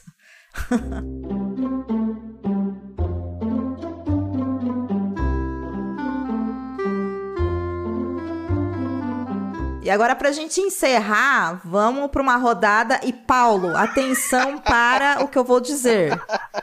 Resposta rápida, tá? Pé de moleque. Uma palavra, Paulo. Atenção às regras do jogo. Pé de moleque conta como três porque não tem hífen. Fala bem rápido, que é uma coisa só. Boa, Léo. Falei na velocidade 2.0, né? E aqui, gente, a rodada de resposta rápida é o objetivo mesmo, enfim, da gente contar um pouquinho mais sobre quem a gente é, mas com perguntas inocentes, porém nem tanto. Aqui tem duas perguntas que vão ser meio complicadas, tá? Mas assim, mesmo nessas duas perguntas que são mais complicadas, é pra ser breve na resposta. Não é um exercício de filosofia. É só uma brincadeira. Imagina que vocês estão, sei lá, de frente com a Marília Gabriela nesse momento. Ela não vai ficar esperando você responder três minutos. Ela vai levantar e vai embora, tá? Então é isso que eu vou fazer também. Se alguém começar a falar, demorar muito, eu vou mutar aqui. E vou pular pro próximo. Então vamos lá. Pergunta número 1. Um. Qual sua cor favorita? Ace. Azul. Léo. Verde. Cabuna. Preto. Thiago. Vermelho. Nossa, comunista. Paulo. Azul. Nossa, Paulo. Uma resposta sem nenhum comentário. Parabéns, funcionou. Olha aí, tá vendo? Quando você dá e ele guarda a graça, agora. você. Porra, ah. Amanda! Roxo. Ah, a minha também é roxa, Amanda. Toca aí. É, Arrasou. high five. Pergunta 2. Coca ou suco de limão sem açúcar? Amanda. Coca, porque eu sou feliz, né? Paulo. Coca? Thiago. Suco, suco, suco. Tá. Léo. Suco de limão sem açúcar. Com certeza. Ace. Eu acho que vou ficar com suco de limão também. Cabuna. Suco de limão sem açúcar, com toda certeza. Eu também fico com suco de limão sem açúcar, gente. Nossa, gente, amarga basta a vida. Não é amargo, é azedo. Limão Ah. é bom em tudo. Azedo de, a- Yes. de azedo já basta a vida. Pergunta 3. Café com açúcar ou sem açúcar? Pra mim, sem açúcar. Cabuna. Com açúcar. Paulo. Com açúcar. Amanda. Com açúcar. Thiago. Com açúcar. Léo. Sem açúcar. E sem Esse- café. Nossa! Ai, meu Deus. Meu Ace. Deus. Eu vou dizer sem açúcar porque eu também não bebo café. É, mas é isso, gente. Porque na verdade não é sobre café, é sobre você gostar de bebidas doces ou in natura, gente. As perguntas não são aleatórias. Pergunta 4. Só tem duas opções. Atenção, ler de manhã ou ler de noite? Amanda. De noite. Thiago. De manhã. Léo. Noite. Ace. Noite. Paulo. De noite é o que tem, né? Cabuna. Manhã. Eu também prefiro ler de manhã. À noite eu durmo. Não dá. Exatamente. À noite É. o livro não fica cinco minutos na minha mão. Não, é. Eu, eu levo pro quarto e é isso. Eu Tipo, sou o contrário. Que a, a Do entende meus horários doido, né? Então, É. de manhã eu tô dormindo. De manhã eu trabalho, né, gente? Não dá pra ler, não. É, o Léo tem horário invertido. É tipo aquelas crianças chatas, sabe? Que fica chorando de noite e dia quer dormir. É isso. Exato. Meu gato. Episódio. oh, episódio. Pergunta Que isso? 5. É. Cabeça, amiga, é isso.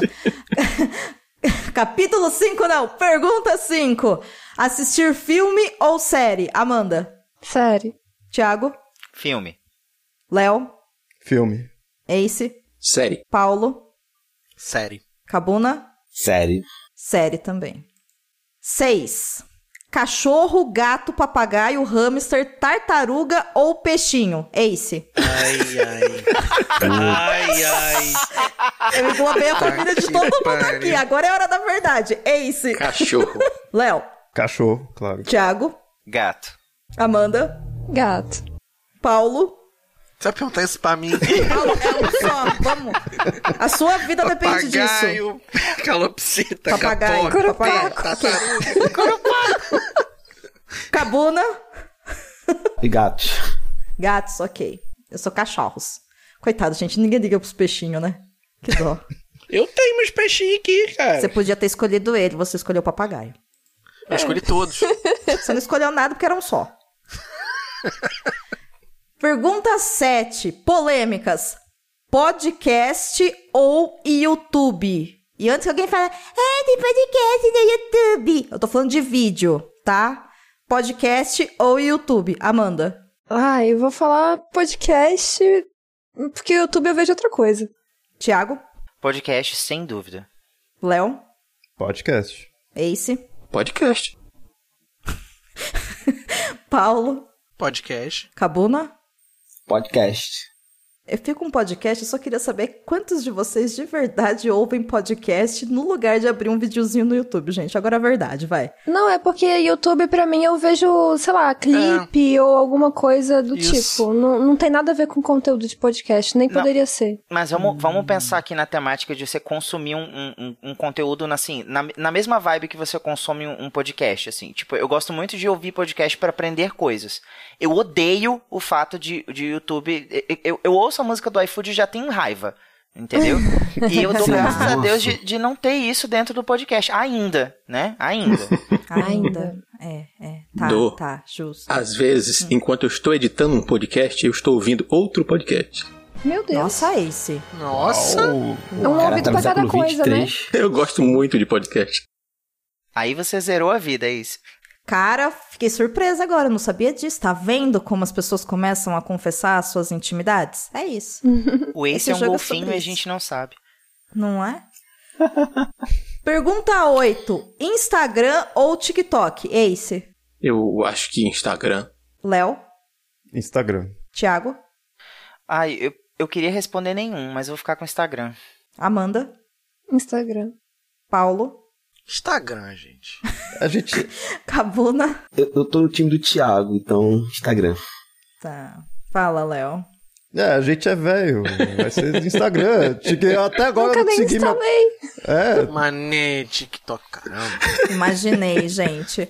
Cara, eu, instal, eu instalei uma vez esse negócio. Eu, eu, não, eu não fiquei cinco minutos nesse aplicativo. Me deu um desespero tão grande.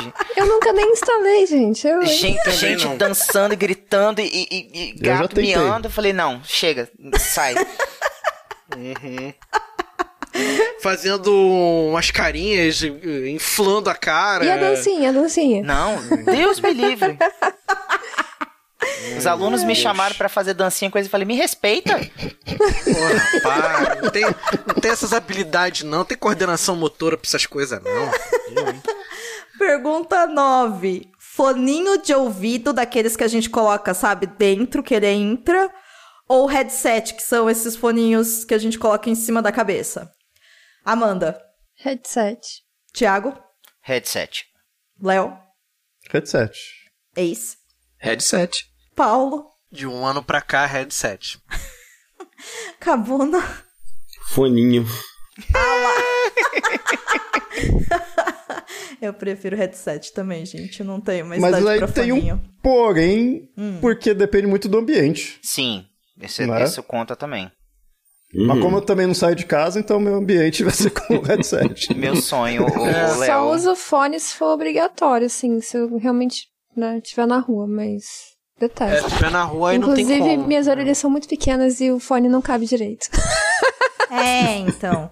Mas assim, existem fones, né, desses de cabeça, que eles têm é, redutor de ruído, né? Então, esse problema da gente poder sair pra rua e tal, é beleza, assim, dá pra você andar de boa e. É, mas não é nem pelo ruído, é porque eu não quero sair com o negócio na minha cabeça ali, sabe? Tipo, É, um é, trambolho. não, eu até saio, mas, por exemplo, é, quando, quando eu fazia academia, eu não gostava de ir com headset. Era foninho mesmo. É, mas aí, Fica aí muito fica estranho, um pouco. entendeu? É, fica um pouco incômodo.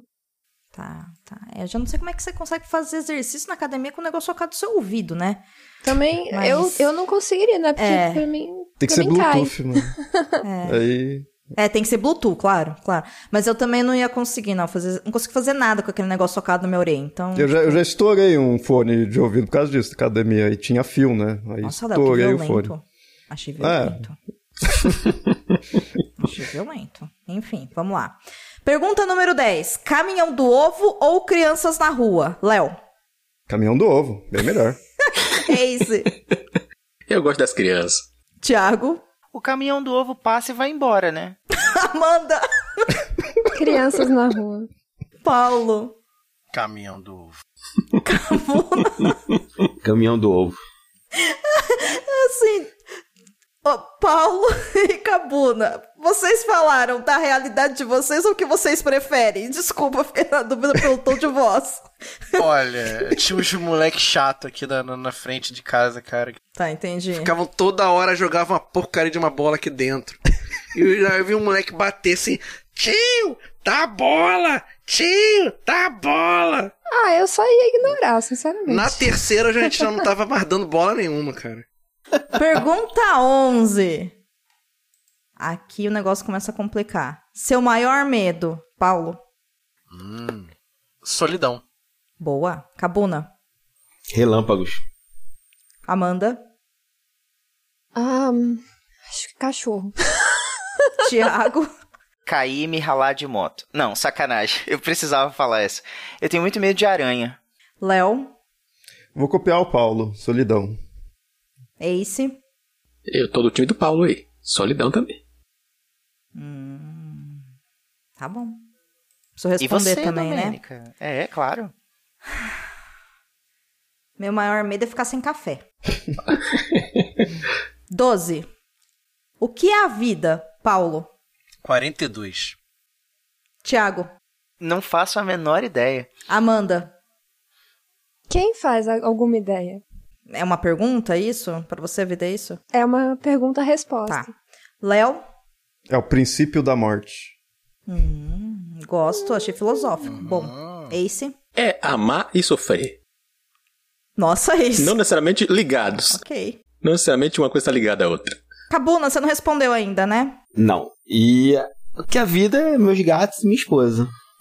Oh, Que bonito! A gente não. achei Os fofo. amigos não Beijo, importa. Luísa. Os, os amigos não importam. Beijo, Luiz. A gente te ama. Beijo, gatos. A gente também te ama. Pra mim, a vida é simplesmente o que acontece. This is us. Isso é nóis. É. Pergunta 13. Uma mania. Amanda. Ai, nossa, eu tô tentando pensar nessa desde o começo. Acho que maratona série. Tiago. Esfregar os pés uns nos outros, um no outro antes de dormir. É, é inconsciente. Tá. Bem específico. Tá, tá. Faz Você tá bem? Léo. Gente, eu beijei na boca hoje, tá tudo ótimo. Tá ótimo, ele esfregou o pé e outras coisas.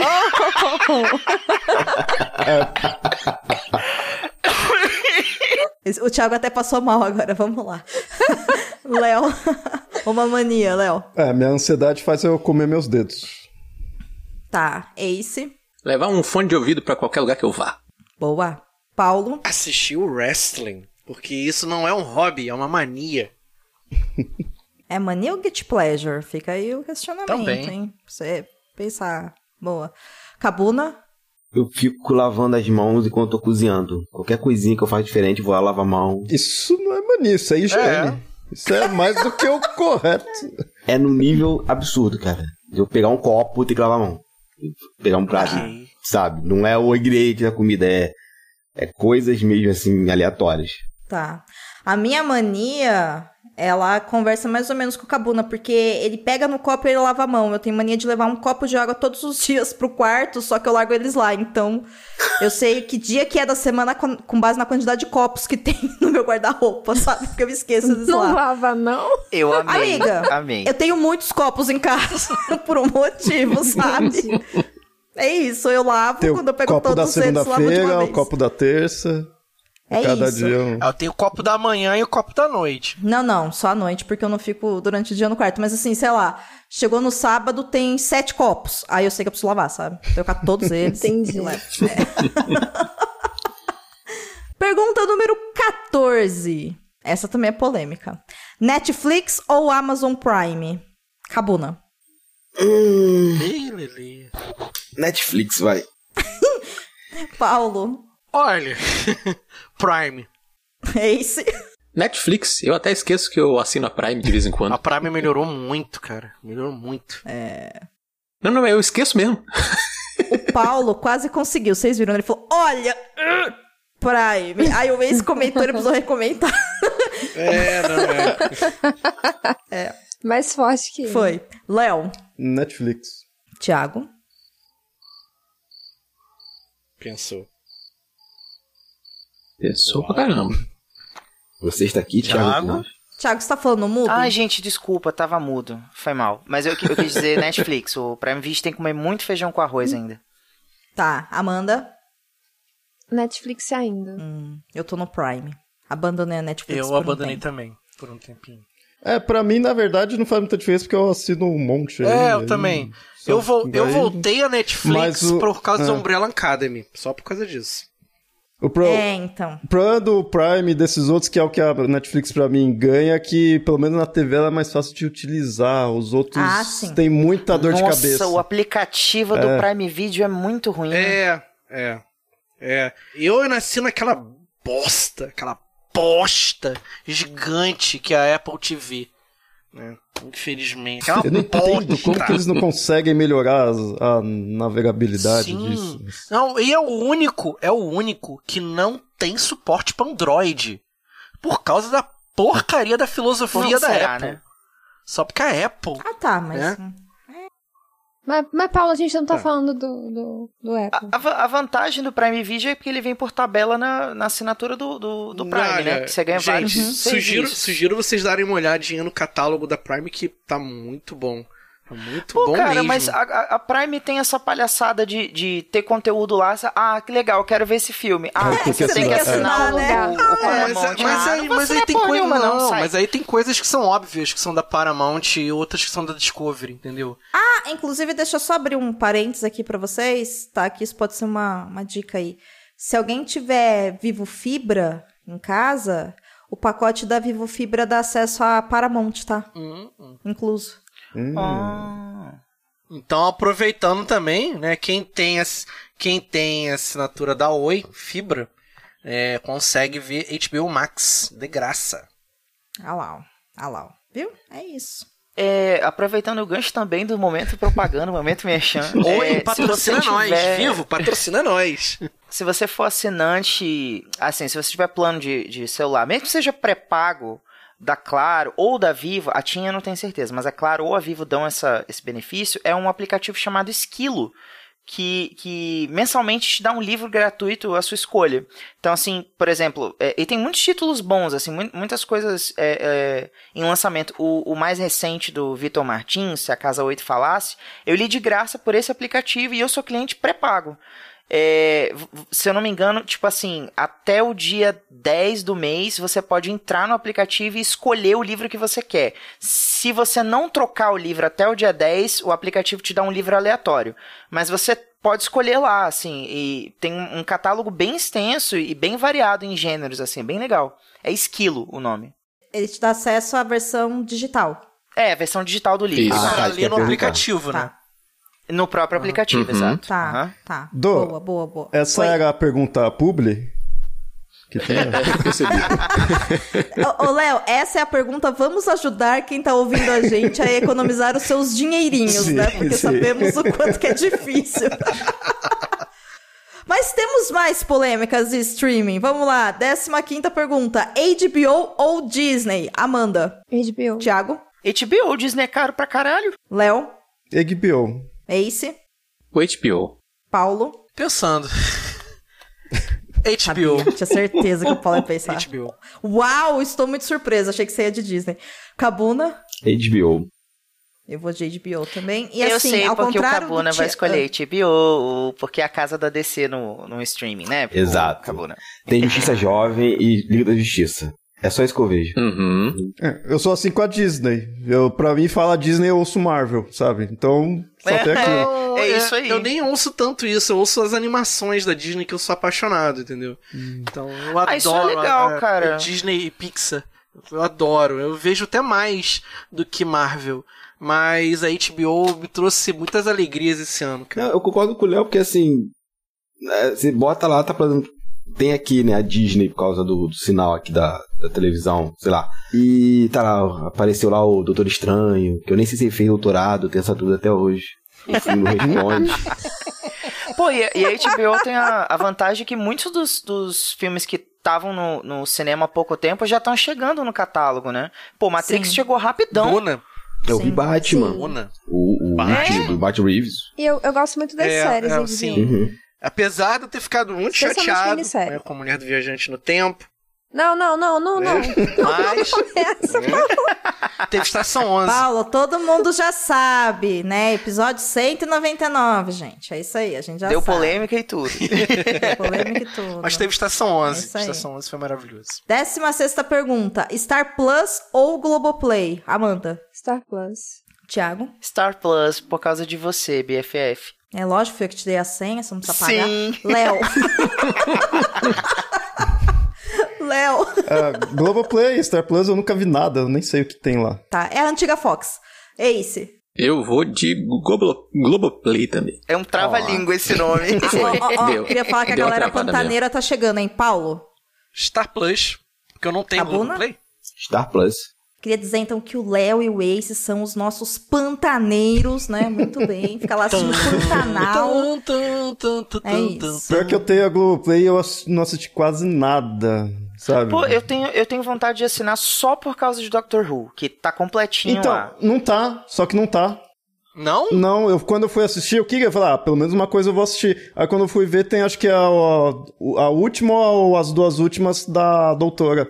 Não, então, então eles tiraram, porque eu lembro Tiraram, que na... tiraram. é, a- Eu demorei Mas tá- pra assistir tava rolando um boato de que os direitos iam passar pra outro streaming. Ah. Que eles estavam fazendo a renegociação agora. É. É isso que eu ia perguntar, se não vai pra algum outro lugar. Era esse ano que acabava o contrato com a Globoplay. Até por isso. É isso, gente. Força aí. Força, guerreiro. Pergunta 17. Acorda com despertador ou sem despertador? Amanda. É o que eu prefiro ou o que eu Não, o faço? que você faz? Ah, com o despertador. Tiago? O, o meu despertador é o Dorian. É a, a hora que ele determina que eu acordar, eu acordo. Tá. Dorian é meu Léo? gato. Sem. Por isso que eu acordo meio-dia, no mínimo. Ace? Sem despertador. Paulo? Com o despertador. Cabuna? Com o despertador. Eu acordo sem despertador também. Todos os dias. Olha, eu vou, ó, sei, é, eu sei que tem gente que precisa de despertador, tudo assim, mas eu falo, uma das melhores coisas de trabalhar em casa e trabalhar sem coisa de horário é isso, mano, é abandonar despertador. É Nossa, verdade. minha vida melhorou muito, Muito, muito, né? muito, É. sabe? É. Ter certeza verdade que eu vou mesmo. conseguir dormir oito horas, não importa qual, quando, né? Quais as oito horas, mas oito horas é ótimo. Aliás, diga-se de passagem, Ai, eu detesto trabalhar de manhã. Eu Nossa, detesto gente, trabalhar. também. É ponto. É. Acaba aí. a frase. Tem isso. Tem, é, tem isso, tem isso. Se bem que assim, esse negócio de acordar com despertador ou sem despertador, eu sempre acordei sozinha sem despertador, mesmo quando eu tenho, sei lá. Se eu marcar um compromisso com vocês 5 horas da manhã, eu vou acordar sem despertador antes das 5. Sabe? Nossa, isso é uma habilidade É uma habilidade. Assim. Se eu não colocar o despertador, eu vou acordar duas horas da tarde. É, minha filha, eu bela. acordo. Pleníssima. Não, eu acordo. É uma coisa que eu sempre admirei em mim. Por outro lado, é, depois que eu peguei Covid, eu tô na última semana dormindo 11 horas, assim, direto. Mas não é que eu acordo mais tarde. Eu começo a dormir antes das 9. então, tipo, dá 8 e pouco, eu tô lá, plaf. Aí eu acordo lá, tipo, sei lá, 15 minutos, que é o tempo de pegar o copo, né, do dia, levar até o quarto, dormir. e aí eu acordo antes, eu acordo antes das 7. É isso. Eu acho muito engraçado, assim. Tranquilaço. E pra gente fechar, última pergunta. Eu quero que vocês escolham um livro ou um box, né? Ou seja, um, um filme ou uma série que tá perdido aí na sua estante. Não quero explicação nenhuma sobre o porquê que vocês escolheram esse, mas que ele deveria ser um tema aqui do Perdidos, tá? A única regra é, tem que ser um livro ou uma série ou um filme, ou seja, adaptado, tá? Pra gente Ah. estar aqui rapidinho como indicação. Não quero explicação, eu só quero o nome. Amanda. Os filhos de Anansi. Tiago. Vou fechar com a Amanda. É o box do Neil Gaiman também. O Deuses Americanos, Filhos de Anansi, Lugar Nenhum. Léo. Duna. Ace. Hum. Percy Jackson. Ah, amei! Ah, esse você, meu, meu homem maravilhoso, perfeito. Nossa, mas beijou outro hoje, é assim, vulgar. Não é? Gente, tá rápido, hein? Vulgar, vulgar. Deixa o cunhado ouvir isso daí. Cunhado, né? Acabou de conhecer, enfim. Paulo. Cabuna vai ficar pau da vida que eu vou roubar a ideia dele. All Star Superman. Cabuna, você quer dar dois votos? Não, não, não ia falar desse não. Eu ia falar King Kong. Ah, tá. Tá, tá. Eu fico com Justified, que é uma série. Nossa. Pra quem não Essa sabe. você tirou do fundo do baú, cara. Cara, quero muito gravar um perdido sobre isso. Só que assim, Eu assisti acho que duas ou três temporadas de é Justified. maravilhosa, é É. maravilhosa. O meu problema é que a obra original é. Eles chamam de conto. Mas é um livro de quase 300 páginas e só tem em inglês. Uhum. Tipo, é um conto de 300 páginas, né? Tipo. O... Eu, fa- eu falei o Duna, eu só não me convido pra quando vocês forem gravar, vocês não gravar, porque eu não sei que eu, eu sei que eu não vou ter tempo de reler. Então eu nem vou participar. Mas eu tô aguardando vocês Pô, gravarem. Ia ser tema de episódio no início desse ano, eu acho, não é? Eu terei que reler. É, Foi tema de drop. sim, foi, foi tema de. Drops, é isso mesmo. Eu lembro que a gente tava na, É, o no Drops hype. foi, acho que meu, se me engano. Foi, foi seu mesmo. É. O Duna a gente pensou em fazer no começo do ano, aí foi feito o Drops, mas na verdade a gente não fez. Um, porque, né, o filme todo mundo ficou falando mal. Dois, porque é um Nossa, livro longo. Aham. Eu Todo mundo adorei. falou bem do filme. Gente, na minha bolha, todo mundo falou mal. Eu assim, adorei então- o filme, nossa. É mesmo? Sua, sua bolha foi estranha. Sai dessa bolha. Deixa essa bolha pra lá. Desculpa aí, gente, se a bolha de vocês não é estranha, tá? Me perdoa, cada um tem a sua bolha. Tem Desculpa. muita gente que eu jurava que não ia gostar, gostou. Sim. Na verdade, Olha aí. a gente decidiu não falar sobre Duna porque já tinha passado muito tempo do- da estreia do filme. E a gente fez aquele intervalozinho, né? Isso, a gente, a gente vai esperar pela parte 2, não é isso?